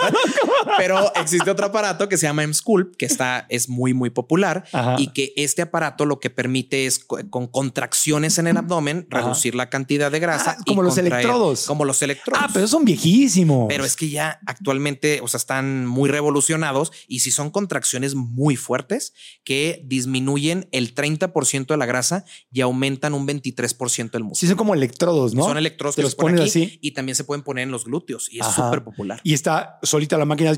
Está, te exactamente. hace contracciones. Pero son viejísimos. Ese lo usaba mi mamá hablando de, o sea, en el México de Antes utilizaban 1970. unos para casa, ¿no? Que Sí. eran para ponerse. Pues lo anunciaban en la tele. Había una señora, una, una, una señora, una chica, no sé, yo estaba niño, no, no, no, no veía, no distinguía de qué edad era, pero se llamaba Evelyn Lapuente. Ok. Y salía en televisión, en Canal 5, hacía, haciendo ejercicios como aeróbics y cosas, y vendía los electrodos. Y mi mamá, pues yo se los, yo era su técnico, yo se los ponía. te ponía. sí, no, te eran así nada más aquí, puc, puc, puc, y nada más yo veía que yut, ya. Y era como en vez de ir a hacer ejercicio, te hacía eso. Pero esos te bajan la grasa. Bajan la grasa un 30% y el, el músculo lo hacen que crezca un 23%. Y eso te lo, o sea, eso te lo venden para tu casa, así como el No, tienes que ir al, al lugar y Ah. son por lo regular tres sesiones separadas una cada mes para mejorar. y si bajas la grasita. Sí la bajas, pero es un tratamiento bastante caro. Ah. Por eso es que te digo, aquí en México como que dicen, bueno, pues más o menos Pues, cuesta lo mismo la cirugía y el aparato. De una vez voy a la cirugía. Pero también para la, la volviendo, ahorita regresamos a, a los, a los no quirúrgicos, Quirúrgicos, sí. pero también la, la lipoescultura tienes un tiempo de recuperación. No es que salgas de la lipo, o sea, te, te- digo, trabajo en la tele, pues conozco a muchas. Entonces salen con sus fajas y tardan, no pueden hacer ejercicio durante varias semanas y dicen que hasta los tres, cuatro meses que se empieza a desinflamar el cuerpo, ves los resultados. La recuperación postquirúrgica es la parte más importante de la cirugía. Sí. Realmente la cirugía pues dura 3, 4 horas, pero viene la parte de inflamación, que por lo regular es un periodo de tres semanas, ¿no? Entonces el cuerpo detecta que pues se sacó muchísima grasa, entonces empiezan los factores de inflamación, las pacientes tienen como un periodo donde se sienten como muy desesperadas porque no ven el resultado final y para ello se tienen que utilizar las fajas, algunos aditamentos que son esponjas, tablas, cojines para el glúteo, pero también tienen que llevar una terapia posoperatoria, Sí. que son unas terapeutas dermatofuncionales increíbles que drenan todo el líquido de inflamación, que hacen que la piel se pegue adecuadamente. Claro, o sea, es todo un proceso, no es, que vayas y todo un proceso. ya No es como que te hagan la lipo y ya está listo. todo. Sí, ya, ya. O lleva Ay, tengo unos, tengo una boda el domingo. Ahorita voy el jueves. No, no, no es así. Volviendo a los, a los no quirúrgicos, están también las inyecciones. Las Esas in- inyecciones que son de soya o de no sé qué, que te ponen un montón de inyecciones en todas partes. Y Se llama mesoterapia, Marco. Mesoterapia. Y fíjate que esta mesoterapia lleva enzimas, que usualmente es hialuronidasa, colagenasa y lipasa. Entonces, las tres juntas, una se encarga de pegar la piel, la otra se encarga de deshacer un poco la grasa y la otra ayuda a que no se forme fibrosis o cicatrices. Entonces, se ponen en todo el abdomen y hacen que baje un poquito la grasa. Sin embargo, no creas que soy tan fan de ese tipo de terapias. ¿Por ¿Por, qué? qué? Porque luego cuando se quieren hacer una lipoescultura nos encontramos con áreas muy fibróticas, que es áreas con cicatrices que usualmente las causan las enzimas. Sin embargo, para aquellas personas que tienen como grasita muy localizada, pues les ponen las inyecciones de, de enzimas y con eso les va increíble. sí, pero también es un tratamiento que puede durar meses. Exacto. Necesitas varias aplicaciones para poderlo lograr. Y imagina- me imagino que duelen porque son partes Sí, delicadas del por cuerpo. supuesto, claro. Son partes muy sensibles que entra la aguja, por supuesto que existe dolor. ¿Alguna que nos falte, alguna que no hayamos preguntado? ¿Han escuchado alguna otra? ¿Cuál otra? ¿Bichectomía? Bichectomía. Bichectomía. ¿Qué la es la bichectomía? bichectomía, Fíjate que nosotros tenemos una, un, digamos que un vestigio de grasa que viene desde acá, desde, desde esta parte, la De zona temporal, Ajá. y luego se viene por acá hasta el cachete. Entonces es una bolita de grasa, de bichata, así se llama, que le- le- se encuentra ahí y genera un poco de bulto en, en la mejilla. Entonces, en el consultorio con anestesia local, se coloca, an- se coloca la anestesia y luego entras con una pincita, agarras la bolsa de bichat, que de verdad es como un, un pellejito de pollo, ¿no? Jalas y se viene esa grasa. Y eso que hace que haya un mejor perfilamiento en, el, en la mejilla, ¿no? Pues esas de las que no se notaría. eh, Exacto, es un, queda la cicatriz por dentro y realmente pues la mucosa, que es la, la parte interior de la boca, pues la verdad no, no existe ninguna cicatriz. Sin embargo, no sé si alguna vez han escuchado que lo dicen, es que me hice la bichectomía y ni se me nota, ¿no? Ajá. Existen ciertos tipos de caras que la bichectomía no es suficiente. Entonces, lo que yo recomiendo es hacer algo que se llama meloplastía. Esta meloplastía es, mira, hazla así, Marco. Lo que sientes entre los dientes se recorta ahí Ay. mismo en el consultorio. se recorta y luego se cose. Y eso les genera una retracción muy bonita de la parte central de la cara. Mira, ve, se ve bien. Entonces, Se ve eso, bien. eso da mayor perfilamiento de la cara. Si más en los labios más grandotes. ¿no? Porque como baja esto, pues obviamente proporcionalmente crece el, el labio, ¿no? La, la- la ilusión óptica. Wow. No, es una ¿Cuánta cosa? cantidad de cosas que se pueden hacer en cirugía plástica. No, hombre, pues con razón se les vuelve vicio. Empiezan Una ahí, ay, ahora esto y ahora esto es como tener un carro. Ay, le voy a poner rines. Ahora le voy a poner, ay, que no sé qué. Se van tanto. antojando ciertas cosas. Se van antojando. Y luego el doctor que acá, que les dice, mire, mira acá, y tenemos esto en el menú. Hay Oiga, opciones. ¿qué? ¿Alguna otra? ¿Alguna otra que se nos pase? Ah, la lipo de papada. La sí. papá, es así, para que veas, porque sí, con el paso del tiempo se te va haciendo aquí como el gordito. Claro. Parece Sí. Gallinita. fíjate que aquí eh, esto se llama área submental, o sea, la lipoescultura de papada. Y estas se hacen tres incisiones pequeñitas por acá y hasta se puede hacer en el consultorio. ¿eh? Se pone anestesia local Y- y, luego ya liposucción. Y no se te inflama al principio, igual. Al principio se inflama no tanto como el cuerpo porque es un área muy pequeña, o sea, circunscrita. no, no sales así con el papadón loco. ¿no? Un poquito de inflamación, pero eso sí, tienen que utilizar una mentonera, que es una faja que se tiene que utilizar una semana. más Ya me imagino con una faja. Pues tómense unos días o hay pacientes que me dicen, doctor, no hay problema, yo voy a andar con la faja. A mí me vale gorro. Ah, si lo que, que quiero es que note. se, que se vea que tengo la lana para hacerme, para darme la, ¿cómo se llama? Lamento, lipo, ¿qué? La, ¿qué? Lip- lipoescul- ¿Lipopapada o Lipopapada. la- lipopapada, sí. ¿Así se llama? Sí, lipoescultura de papada o lipoescultura submental. Ahí está. Ay, Dios mío, voy a llegar a, a la casa, voy a decir, ay. Oye, este, ¿qué otra? ¿Ya? ¿Todo? Ah, eso, muy bueno, implante de Buenísimo, cabello. Buenísimo, que ya ver, estoy por hacerme el mío también. Cuéntanos, pero bueno, cuéntanos.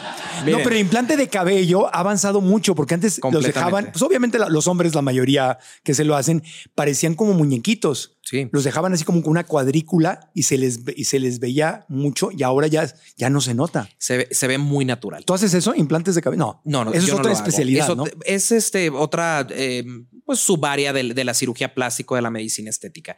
Fíjate que actualmente se está utilizando una técnica que se llama técnica FUE, así se llama. Fue. Y consiste en sacar el cabello De de, acá de esta parte y pasarla a la parte de enfrente. que es el más fuerte ¿Sale? de todos, ¿no? En esta parte, lo que pasa que toda la parte frontal de, de- de el, el pelo que lo tenemos en la parte frontal es muy dependiente de hormonas. Entonces existe por ahí una hormona que se llama dihidrotestosterona que cuando se encuentra muy alta hace que se, eh, el pelo pierda esa firmeza. Ah. Entonces, el, el pelo que tenemos en esta parte inferior, Es el en más terco. está, ese es no sensible a hormonas. Entonces, lo tomas de ahí y lo transfieres a la parte anterior, ¿no? Ahora, eh, ¿qué es lo que ha hecho muy popular el procedimiento? Pues hay técnicas donde hacen que el- el- el- el- la forma como se van colocando los folículos pues sea mucho más, eh, más natural. Pero ¿no? es, es todo, a- es todo un arte, ¿no? Porque tienes que poner el folículo de tal forma para que te quede la, la, la Incluso se- curvita. incluso se necesitan ciertos microscopios para poder dejar en el sitio adecuado. Igual es un proceso. El mejor momento después del injerto de cabello es un, un año después. Ya primero se cae ese cabello y luego sale el cabello nuevo, es un proceso, y luego hay una desinflamación. y sigue siendo muy, eh, muy doloroso. Eh, es un procedimiento que si bien sí puede causar algunas molestias porque se hace con anestesia local. Te duermen la eh, cabecita. duermen esa parte y empiezan Pero a es que son millones de cabellos o cientos de Estamos hablando de, de millones, la transferencia de, de- de cabellos que se ¿Y es uno por uno? ¿O cómo es? Es uno por uno. ¿Cómo Por eso es que es un procedimiento que dura entre 6 a 10 horas aproximadamente. Entonces tienes que estar boca abajo, este, haciendo eh, mientras te hacen este procedimiento. Despiertito 10 horas boca abajo. Así es. Y a, no, no te rías, darle. no te rías. Yo ya me lo hice. Ah, ya. me lo hice. ¿En dónde? ¿En qué parte te lo hiciste? Me, ve otra mención. En Caloni me lo hice. No, no, ¿en qué parte del cabello Ah, te lo hiciste? Oye, ya estoy aquí. No, ¿en, Este, en qué- aquí en esta parte. en la nada parte más. de arriba. Aquí en la parte eh, frontal. No te, y ahí- eso, eso es nuevo. Lo que tienes Eh, ahorita. bueno, me lo hice hace aproximadamente este, dos años y me gustó. Digo, fue muy natural. Me, me gustó la naturalidad y yo no quería nada, nada muy Pero no exagerado. tenías ya nada. ya no tenía casi nada. Entonces me llenaron toda esta parte. Y ahorita voy a un nuevo procedimiento donde me van a rellenar esta parte, la parte media y la parte de la coronilla Claro, para que quede más para que quede más tupido. Así Wow. es. ¿Y de cuánto por pelo? Híjole. ¿Cuánto te cobran, te cobran por, por, por cabello? Eh, es un paquete general. Si puedo decir precios. Di lo que quieras. Pues, sí, ¿no? Para que sepas. eh. Para que te animes, para que te, para que te Pues asustes. más o menos un procedimiento como esos este anda como unos 100 mil pesos aproximadamente. 100 mil pesos para ponerte tu alfombrita. Exactamente. Ok, ok, ok. Oye, y en, en la, en la barba, En la barba también se pueden poner, se puede Ajá. transferir este eh, cabello. Incluso no solamente esta es la parte donadora, también se pueden tomar de la espalda, del pecho, de muchísimas partes. wow. O sea, te puedes quitar y poner pelo en donde quieras. En donde quieras. Ándale. Yo quiero quedar como osito. Ah, No sé si lo hagan específico, pero no tendría por qué haber problema. no, no, pues digo ya, porque hay, hay, par- hay, hay, hay, eh, partes, eh, ¿cómo se les podrían llamar? Lugares del cuerpo donde de repente empiezas a perder por áreas, Claro, sí. ¿no? Eh, Sí, sí. De- por ejemplo, en las piernas, por los pantalones, se ves que se pierden o se hacen ciertas zonas. Entonces, Yo pues, sí aquí se puede tengo, transformar. así, justamente como en En las bolsas, parte, sí. ahí no me sale. Es donde- sí, es donde llega a Tengo, pasar. parece que tengo mis dos parchecitos. ¿no? es, amigo. Sí, o, o- Sí, o por los calcetines también en los tobillos, en el se caso de los hombres. perdiendo, Sí, Sí. exactamente. Sí, eh, supongo que sí se puede. Nunca lo he visto anunciado, pero de que se puede, se puede, amigo. Ok, entonces, ¿qué más? ¿Qué más? Pues ¿Qué mira, realmente, pues otro, otro de los procedimientos que, que me gustaría mencionar es Sí. la estética genital, ¿no? Actualmente, Estética genital. estética genital es un tema Oh, actualmente cielos. muy difundido. O mande sus niños a la cama porque se va a poner. Esta parte es censurada. No, Sí. fíjate que en el caso de las mujeres se piden desde blanqueamientos de la zona, o sea que se llama bleaching, el, el procedimiento. ¿Cómo? Se hace con un láser especial, bleaching. Bla- No, no, Y bleaching, también sí, de la zona. ¿Qué- eh, qué- qué- qué- ¿De qué estamos? ¿Blanquearte la vagina? allá- sí, exacto. La vagina. Y también la zona de la región anal también se puede blanquear. Pues ¿quién la va a ver? Pues ¿Quién se va a andar asomando? Pues ya. Y si se asoma la luz está apagada normalmente. Pues Si se andan asomando y la luz está encendida, pues ya hay mucha confianza, ya que ¿qué importa de qué razón. color? Pero bueno, ¿En se serio? puede hacer desde eso. Y se es súper Se popular. hace en el Michael Jackson allá atrás. Exactamente. Buenísimo. ¿Cómo Y luego, crees? eh, en los labios se pone grasita para revitalizar esa parte, en los labios mayores. En los labios menores se recorta, se recorta. No, queda precioso, eh, la Uh. verdad, queda precioso. Oye, Karen, me va a censurar ahí. A ver, Karen, dime. ¿Continúo o no continúo? ¿Se cortan los labios internos de la vagina? Los labios menores. Menores se. Porque con los embarazos, los labios crecen bastante y es molesto para las mujeres. Van caminando y se rozan o tienen relaciones sexuales y tienen incomodidad. Ah, es por una Sí, molestia. es una molestia y también. Ah, ok, ok.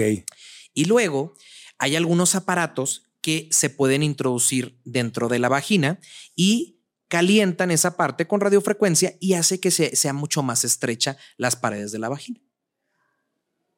Hay de todo. ¿Qué cosa? ¿Ustedes sabían todo eso? Ay, vaya, por fin, algo que no sabían, porque. Se, para que se No, y estreche te la voy a contar vagina. ahora que hay para el hombre. Pero, pero, pero, pero, pero, nada más lo de. Al- al- que, que elabore lo de en lo del aparato ese que se mete y está hecho. ¿En qué, ¿En qué quieren que elabore el doctor? El recorte. No les ¿qué- duele nada, ¿eh? Bueno, se hace en te, quirófano. te anestesia. Se anestesia en ese sitio, también se pone anestesia local. Ajá. Se hace el recorte y la verdad De los- bonito. de los labios menores. Menores. Los que están por dentro. Para evitar dolor, molestias. Sí, y que se vea más estético, que se sientan eh, cómodas en su intimidad. Y pues lo de los labios mayores que les comento que es poner grasa. Ok, ok, ok. La recuperación. Fíjate que sí. les va re bien, ¿eh? Les va re bien, se pone una pomadita en el sitio y prácticamente pues cesan de, de hacer actividades fuertes o de tener relaciones sexuales entre dos y tres semanas. No, No, para camina nada. raro, dice. Para nada. No camina raro. No, para nada. Sí. Ok. Y el tiempo de recuperación. Por lo regular es eh, una semana de recuperación como tal para regresar a actividades, pero cuidados pues pasan casi hasta los tres meses. Wow. No cargar nada. Ya, ya, ya tienes una clienta, ¿eh? ya está lista. Dice, ya, ya está haciendo preguntas muy específicas. Y no puedo eh, cargar nada pesado. ¿Y, ¿Y qué día tienes cita? Ah. Oye, y lo del, del aparato este que te, que te, que te contrae, High gracias. Ajá. ¿Cómo se llama? HiFu, la tecnología, y lo que hace es que mediante radiofrecuencia, el introito vaginal se- digamos que produce calor y eso a su vez hace que las paredes produzcan colágeno y que, vuelve, que se vuelvan mucho más elásticas y que se vuelvan pues más estrechas. A ver, ¿y el, y el hombre? Pues bueno, en el hombre también hay muchas cosas que hacer, ¿no? Este, ¿Qué se hacen? Lo más, lo que más se pide es el alargamiento de pene. ¿no? Entonces, Dios mío, perdona, es que suena chiste. No, Pero sí es ¿cómo real. te lo alargan? Pues te lo tienen que cortar y poner un cacho y... Ay, no, ¿cómo? no, no, no. ¿Cómo? Mira, ¿Cómo te alargan? Lo máximo que se puede alargar realmente, científicamente, un pene son dos centímetros. ¿Sale? Uno.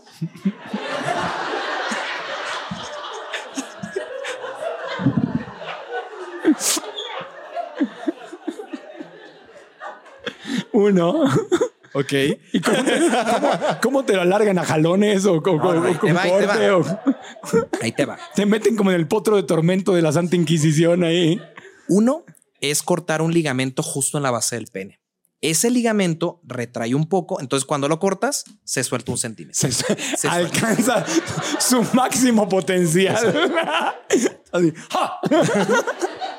Luego, en el pubis, hay, hay, algún, hay algunos pacientes que llegan a tener grasita en el pubis, se hace liposucción de la zona, entonces eso te hace avanzar un poquitito más. ¿no? Ah, es efecto Y la- óptico. Es, es efecto óptico. Y la otra es, luego ya esa grasa la inyectas en el pene. Así Ah. como existe lo de los glúteos, se puede inyectar. Se pone gordito. Entonces, Así. exactamente. Entonces, ahí logramos los dos centímetros. Claro, porque una cosa es la longitud y otra cosa es Exactamente, el ensanchamiento. el ensanchamiento. Y eso es, es, es muy solicitado también ¿Ah, este tipo de procedimientos. Así es. ¿Y qué más se hacen? Pues mira, también hay blanqueamientos. También se blanquean. también se blanquean. Am, ¿Qué otra cosa? Pues esos son los procedimientos más frecuentes ahí, ¿no? Hay algunos hombres también que, por ejemplo, eh, han tenido, pues, por alguna condición médica, la pérdida de un testículo, pues se puede poner una prótesis de testículo. Claro. Sí, sí, Entonces, esa es más hay común. bastantes Hasta los cosas. perros les hacen eso. Entonces, Sí. pues eso son lo que más se realiza. Pero pues bueno, siempre el, el- el de- el embellecimiento del aparato genital femenino, pues es mucho más popular. Sí, me imagino. Así es. Qué- y te digo, hay es tantas todo- cosas. Todo un Sí, mundo, todo mundo. ¿En qué andas metido? Hay muchas cosas que se pueden hacer. wow. Así es. Súper interesante. Ahora, eh, obviamente el tema de la dismorfia, y esto es algo pues muy serio. ¿A partir de qué momento tú puedes decir esto ya es dismorfia? Esto ya es una persona eh, que tiene un problema psicológico y que no se acepta y no se ama y quiere ser alguien más y ya se metió cirugía tras cirugía y ya, ya es enfermizo. ¿En qué, ¿En qué momento cruzas la línea? Realmente, eh, ¿cómo identificamos los cirujanos plásticos esto? Usualmente son pacientes que se quieren parecer a alguna figura pública. Eso es algo muy frecuente. Que tengan muchas cirugías previas y no hayan quedado totalmente satisfechos. Pero el más importante es que se identifica algún tipo de obsesión en alguna parte de, de su cuerpo, ¿no? Ya sea la nariz, el ángulo mandibular, las orejas, el abdomen. Y Las orejas, ese es otro. Las orejas también. Ese no la tocamos cuando, cuando tienes las orejitas así y te las, y te las pegan. Claro, también es un procedimiento que, el que usualmente eh, llevan, eh, cuando tienen este tipo que se llama oreja prominente, este- esta condición, los llevan muy pequeños, como a los 5 o 6 años, Sí. para que cuando ya entren a la escuela ya sus orejitas estén en su posición. Pero ya ¿no? mejoraron, ¿no? Porque antes había unas cirugías que se, se veía la oreja pegada, operada. Mm, Exactamente. Ya hay algunas técnicas que dan muchísima eh, naturalidad. Entonces, perdón, volviendo al tema. Entonces, entonces, volviendo al tema de la dismorfia, este realmente, pues bueno, cuando se identifica eso, nosotros como cirujanos sí tenemos que eh, decirles a los pacientes que no es algo sano hacerlo o dirigirlos directamente con alguien especialista en psicología, Ajá. específicamente en trastornos eh, que tengan que ver con la apariencia y, la, y- y el contorno corporal del paciente. Pero eso lo hace un médico como tú, con ética. Porque Eh, otros dicen, pues venga, usted, a mí me pagan, yo le hago lo que me digan.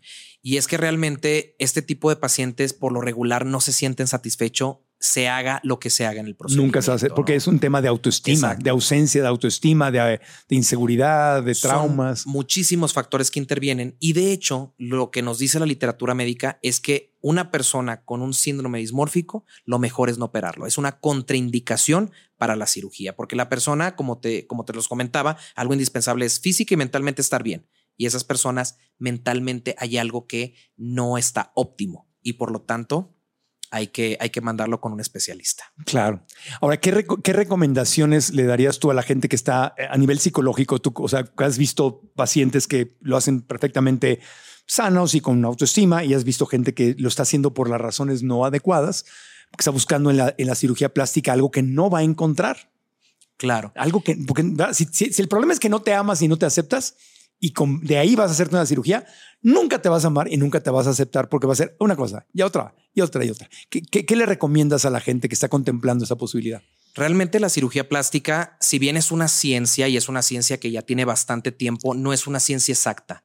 Y tampoco, y la cirugía tiene sus limitaciones. Es algo bien importante cuando una persona se va a realizar un procedimiento. No podemos prometer como cirujanos plásticos la perfección y, y también pueden existir riesgos como los que ya te platiqué. Y cuando una persona decide hacerse estos procedimientos, todo lo anterior lo tiene que tener muy claro. Eh, realmente la mayoría de las personas que acuden al, al- consultorio son personas que desean tener una mejor autoestima, que desean mejorar las relaciones y su trabajo, pero tienen que tener una visión muy clara de lo que quieren lograr y también de que existen limitaciones. Ok. Y eh, aunque ya tocamos ese tema, para rematar, para cerrar, eh, obviamente mucha gente va a querer ir contigo. Es obvio. Aquí tenemos el salón lleno, ya las estoy viendo. Se van a empezar a pelear por las citas.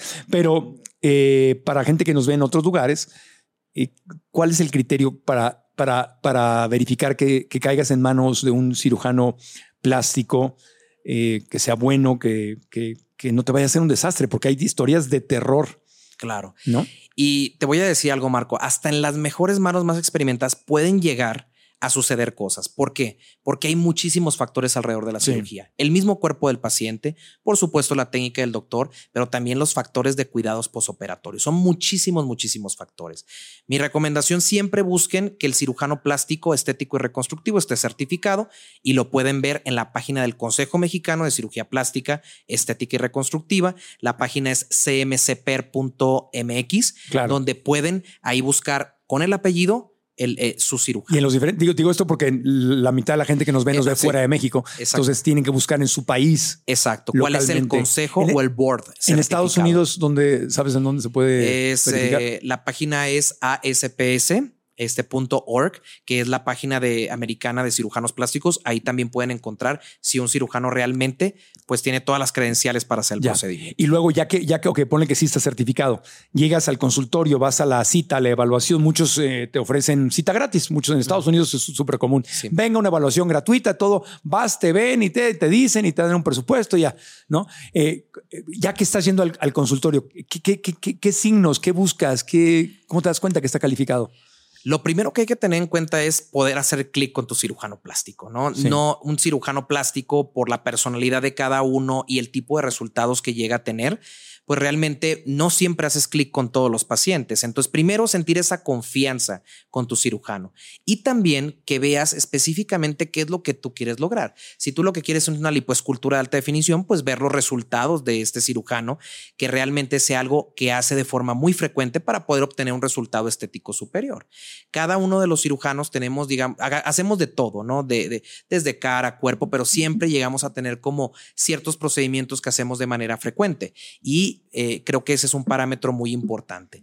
Y también algo, algo. O sea, cada, cada cirujano se especializa en algo. No es que precisamente nos especialicemos, sino que hay algún procedimiento que hacemos con más frecuencia, aunque hacemos muchos otros, ¿no? Y fijarte que lo que tú quieres y también los resultados, porque por ejemplo, si tú buscas un resultado muy atlético, busca un cirujano plástico que tenga resultados de lipoescultura muy atléticos. Si quieres una hiperfeminización con una cintura pequeña, glúteo grande, pues evidentemente hay que buscar o enfocarse en un cirujano plástico que haga estos trabajos con frecuencia. Ya, entiendo. Muy interesante. Y lo que decías de los... Eh, eh, es que hay un montón, hoy en día hay muchas clínicas donde ahí en la misma, que son como cadenas de clínicas, ¿no? Que en cada ciudad hay tres o cuatro sucursales y, ahí mismo te hacen los procedimientos, no, no son en un hospital. ¿Qué piensas de estas clínicas o que son confiables estas clínicas? Definitivamente tienen que buscar un hospital que sea certificado, sobre todo cuando son cirugías grandes. Por ejemplo, una lipoescultura, un makeover, una abdominoplastía, un, un gran levantamiento de las mamas, definitivamente lo tienes que hacer en un hospital. Ahora, si lo que tú te vas a hacer pues son un procedimiento no quirúrgico, no hay inconveniente hacerlo en una clínica, al igual que a lo mejor un procedimiento pequeño eh, de rejuvenecimiento vaginal o también, por ejemplo, de un aumento mamario. Cirugías pequeñas la podemos hacer en clínicas, pero esas cirugías que son grandes, de contorno corporal, definitivamente. Por la mayor parte de la, la liposcultura que te ofrecen son esas cadenas justamente de, de que ahí mismo te hacen el procedimiento, no, no, van a un hospital, ¿no? Eso, eso cuando, veces en los centros comerciales, por todos lados. Ahora, cuando es una lipoescultura muy pequeña y localizada, sí se podría llegar a hacer en una clínica, pero siempre ver que tenga todos los lineamientos necesarios, eh, desde la esterilización de los materiales, que utilicen tecnología. Eso es otro dato súper importante. La tecnología ha venido a revolucionar la cirugía plástica, dando resultados estéticos superiores, pero también muy seguros. Entonces, fíjense muy bien que cuando les vayan a hacer un procedimiento, vale la pena que sea con tecnología, con aparatos como por ejemplo en el caso de lipoescultura, Baser, microaire, body tight. Este, en el caso de la nariz, pues que se utilice eh, rinoplastia ultrasónica. Eso de verdad hace una diferencia muy significativa en el resultado. Ok. ¿Algo que no te haya preguntado que, que quieras agregar? ¿Alguna otra recomendación, consejo, información que nos quieras dar? Pues yo creo que en México estamos al nivel de cualquier lugar en el mundo para poder hacer una cirugía plástica de muchísimo nivel. Hay gente muy capacitada y actualmente el turismo médico la está rompiendo en México, sobre todo en el área de Tijuana, Sinaloa, Cancún y por supuesto la Ciudad de México. Guadalajara también. Guadalajara también es un spot muy grande y Monterrey.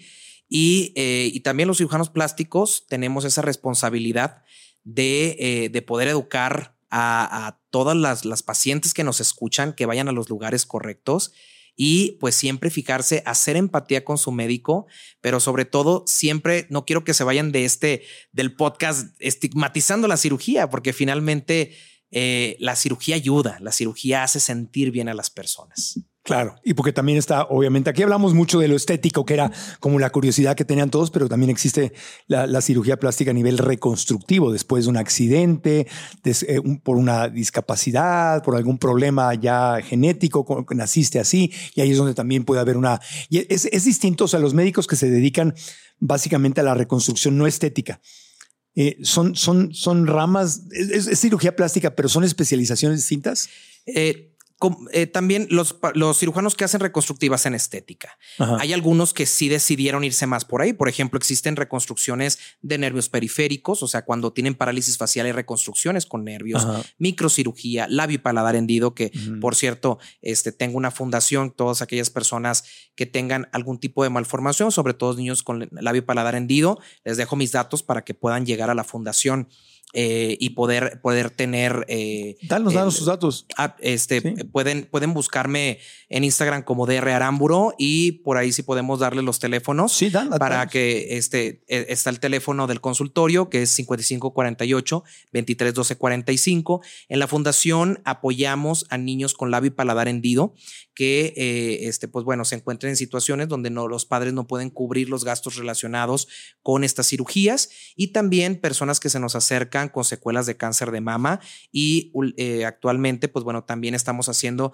algunas secuelas de quemadura. Todo es completamente gratuito para las personas que se acerquen a la fundación. Y que no tienen recursos para esa reconstrucción y es un tema médico, no estético. Exactamente, completamente reconstructivo y pues es una parte con que uno regresa, que siente lindo de poder ayudar a las personas a través de la cirugía reconstructiva. Entonces, esos son los números de contacto para cualquiera de las dos cosas. Exacto. Para cirugías estéticas o para cirugía reconstructiva, para gente de escasos recursos que, tenga una, una, cosa. ¿Algo más que quieras agregar, amigo? No, hombre, pues estoy contentísimo, Marco. y luego el público estuvo increíble también. muy interesado. Entonces, hombre. Doctor Rigoberto Aramburo aquí en el podcast. ¿Les gustó el episodio? Te, confieso que en el equipo teníamos un poco de... Queríamos hacer este episodio, pero teníamos un poco eh, de precaución, porque pues somos un, podcast de crecimiento personal, donde reforzamos todo el tiempo que lo importante vive dentro de ti, que lo importante está dentro. No queremos promover superficialidad, no queremos promover inseguridades y lo pensamos y le dimos vueltas y encuestamos a nuestro público y todo. Y la gente nos dijo que sí, o sea que vamos, vamos a hacerlo. No está, no está peleado el entender claramente que la felicidad viene de adentro, no está peleado con entender que hay cositas que se pueden hacer como una ayuda afuera. Claro. Pero siempre construyendo desde, adentro. Es todo un paquete, es, es más complejo, pero eh, este, gracias Marco, gracias por esta apertura. Espero que esta información pues les haya, eh, les haya servido de algo. Siempre lo importante es lo interior, pero también vale la pena hacerte algo externo para hacerte sentir muy bien. Pues, si quieren esta parte la cortan, pero yo siempre les digo que es que voy a decir algo que a lo mejor van a decir, ay, ¿por qué la abrimos de cortar? Aquí hay libre expresión, amigo. Por ahí dicen que hay que envejecer con dignidad, ¿no? Pero yo, a mi parecer, envejecer con dignidad no es dejar avanzar los signos de la edad hasta que, pues finalmente ya el cuerpo se vea deteriorado. Yo creo que vale la pena irse haciendo pequeñas cosas para realmente envejecer con dignidad. Yo, Ese es mi mensaje. estoy de acuerdo contigo. El, tema es el equilibrio, como todo en la vida. El, tema es el equilibrio. Claro. Ah, porque si te haces tantas cosas, ya no te llega un punto que ya no te ves bien. Claro. Y lo hemos visto con muchísima gente. Entonces estoy de acuerdo contigo. Hay cosas que nos pueden ayudar a sentirnos mejor, a vernos mejor, a disfrutar más de la vida. pero si te pasas de la raya, entonces ya ya es una enfermedad psicológica. Entonces ahí está el, equilibrio, pero estamos de acuerdo. Y, aunque no estuviéramos, no teníamos por qué censurarte. Bueno, no tenemos que estar de acuerdo, eh, eh, pero, pero en este caso estamos, estamos de acuerdo, no pasa absolutamente nada. Te agradezco mucho Perfecto, que hayas estado con, con nosotros, amigo. Estamos, estamos en contacto, te agradezco que hayas estado por acá. Eh, por cierto, les queremos recordar a todos que tenemos nuestra revista digital. ¿Qué es la revista digital? Se llama Del Podcast a tu Vida. Si tú ves o escuchas el podcast y quieres un resumen de lo que se dijo aquí en el podcast, lo que dijo nuestro invitado, en este caso el doctor Aramburo, entonces simplemente puedes ir a marcoantonioregil.com diagonal aprendamos. La revista digital es un PDF, es gratis y te damos cada semana el resumen de lo que viste en el podcast para que te queden ya. Te ahorramos el trabajo de andar haciendo notas y, qué dijeron y todo. Pues que los baja, los colecciona. Un día te acuerdas, puedes volver a escuchar el podcast o puedes simplemente ir al PDF y revisarlo. marcoantonioregil.com, diagonal aprendamos, es nuestra revista digital que está llena eh, con todos los consejos que nuestros expertos comparten aquí en el podcast. Obviamente a mí me encuentran como Marco Antonio Regil en todas las redes sociales. están en YouTube, ya saben qué les voy a pedir. ¿Qué les voy a pedir en YouTube? ¿Qué les voy a pedir? Suscríbanse al canal, like al video, activen la campanita y dejen un comentario acá abajo y díganos qué fue lo más importante que aprendieron. Si nos ven, si nos escuchan en cualquiera de las aplicaciones de podcast, también nos suscríbanse para que les llegue cada semana el podcast y si nos dan una reseña positiva nos daría mucho gusto. Cierro este podcast con, hicimos una investigación de mercado que fue compleja porque el podcast está en, diferentes, eh, en diferentes plataformas, pero tenemos la lista de los nueve países en donde más nos escuchan y les quiero, quiero despedir irme mandándoles un abrazo con mucho, mucho amor. País número uno donde más nos escuchan, obviamente, es México. País número dos, Estados Unidos. País número tres, Colombia, exactamente. Abrazos, Colombia también. País número cuatro, Perú, número 4 Perú, 5 España, 6 Argentina, 7 Ecuador, 8 Chile, 9 Guatemala, eh, no, ya me brinqué a uno, bueno, y el último Venezuela, son 9, ahí, Ecuador. Son, 9, Ecuador, sí, México, Estados Unidos, Colombia, Perú, España, Argentina, Ecuador, Chile, Guatemala Venezuela, perdón, son 10 países, los 10 países en donde más nos escuchan. A todos ustedes, gracias, gracias, gracias de corazón. Desde México les mandamos un aplauso con mucho, mucho, mucho cariño. Gracias, gracias, gracias. Y hablando de México, y hablando de México, cuando vengan a la Ciudad de México, pues ya saben que uno de los santuarios de wellness, estamos aquí en la zona wellness del Palacio de Hierro Santa Fe. ¿Ya te diste una vueltecita por Está increíble, ¿eh? Está increíble todo lo que necesitas para el wellness. Aquí está. Claro, sí, no, la verdad impresionado toda esta zona, cómo la han podido dotar de muchísimos, muchísimos elementos, sobre todo orgánicos, sí. buena alimentación, ejercicio. Alimentación, ejercicio, tienes Vamos a poner de cirugía plástica también aquí, ¿eh? Hable tu sucursal dentro de la zona wellness del palacio. Chicas, ¿ya se dieron una vuelta? Eh, em, hoy empezaron en la mañana haciendo meditación y toda la cosa. No, de verdad que es una, zona preciosa y les agradecemos mucho porque aquí justamente en el restaurante El Huerto estamos haciendo este episodio. Así que visiten Zona Wellness, el Palacio de Hierro Santa Fe en Ciudad de México, ya sea que vivan acá o vengan a visitar. Gracias, gracias, gracias a nuestro público hermoso, estudiantes de Alcanza tus sueños, de Alcanza tu bienestar financiero. Hasta la próxima y aprendamos juntos.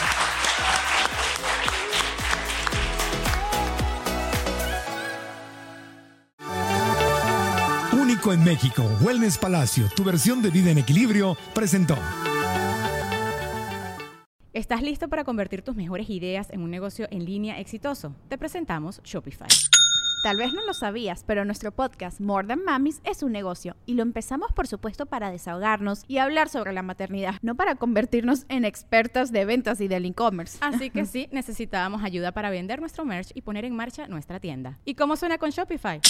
Llegó otra venta. Shopify es la plataforma de comercio que está revolucionando millones de negocios en todo el mundo. Ya seas un emprendedor desde tu casa o desde donde sea, Shopify es la única herramienta que necesitas para iniciar, administrar y hacer crecer tu negocio sin dificultades. Con Shopify puedo gestionar pedidos, envíos y pagos desde cualquier lugar, brindándote toda la información y estadísticas de tus ventas al detalle. Regístrate para un periodo de prueba con tan solo un dólar al mes en shopify.com barra sonoro, todo en minúsculas Ve a shopify.com barra sonoro para llevar tu negocio al siguiente nivel. Shopify.com barra sonoro. ¿Estás listo para convertir tus mejores ideas en un negocio en línea exitoso? Te presentamos Shopify. Tal vez no lo sabías, pero nuestro podcast More Than Mamis es un negocio y lo empezamos por supuesto para desahogarnos y hablar sobre la maternidad, no para convertirnos en expertas de ventas y del e-commerce. Así que sí, necesitábamos ayuda para vender nuestro merch y poner en marcha nuestra tienda. ¿Y cómo suena con Shopify? Llegó otra venta. Shopify es la plataforma de comercio que está revolucionando millones de negocios en todo el mundo. Ya seas un emprendedor desde tu casa o desde donde sea, Shopify es la única herramienta que necesitas para iniciar, administrar y hacer crecer tu negocio sin dificultades. Con Shopify puedo gestionar pedidos, envíos y pagos desde cualquier lugar, brindándote toda la información y estadísticas de tus ventas al detalle. Regístrate para un periodo de prueba con tan solo un dólar al mes en shopify.com barra sonoro, todo en minúsculas Ve a shopify.com barra sonoro para llevar tu negocio al siguiente nivel. Shopify.com barra sonoro. It's time for today's Lucky Land horoscope with Victoria Cash. Life's gotten mundane, so shake up the daily routine and be adventurous with a trip to Lucky Land. You know what they say. Your chance to win starts with a spin. So go to LuckyLandSlots.com to play over 100 social casino-style games for free for your chance to redeem some serious prizes. Get lucky today at luckylandslots.com. Available to players in the U.S., excluding Washington and Michigan. No purchase necessary. VGW Group, void or prohibited by law. 18 plus terms and conditions apply. ¿Quieres regalar más que flores este Día de las Madres? The Home Depot te da una idea. Pasa más tiempo con mamá plantando flores coloridas, con macetas y tierra de primera calidad para realzar su jardín. Así sentirá que es su día todos los días. Llévate tierra para macetas Bigoro por solo $8.97 y crece plantas fuertes y saludables dentro y fuera de casa. Recoge en tienda y sigue cultivando más momentos con mamá en The Home Depot. Haces más, logras más. Más detalles en homedepot.com diagonal delivery.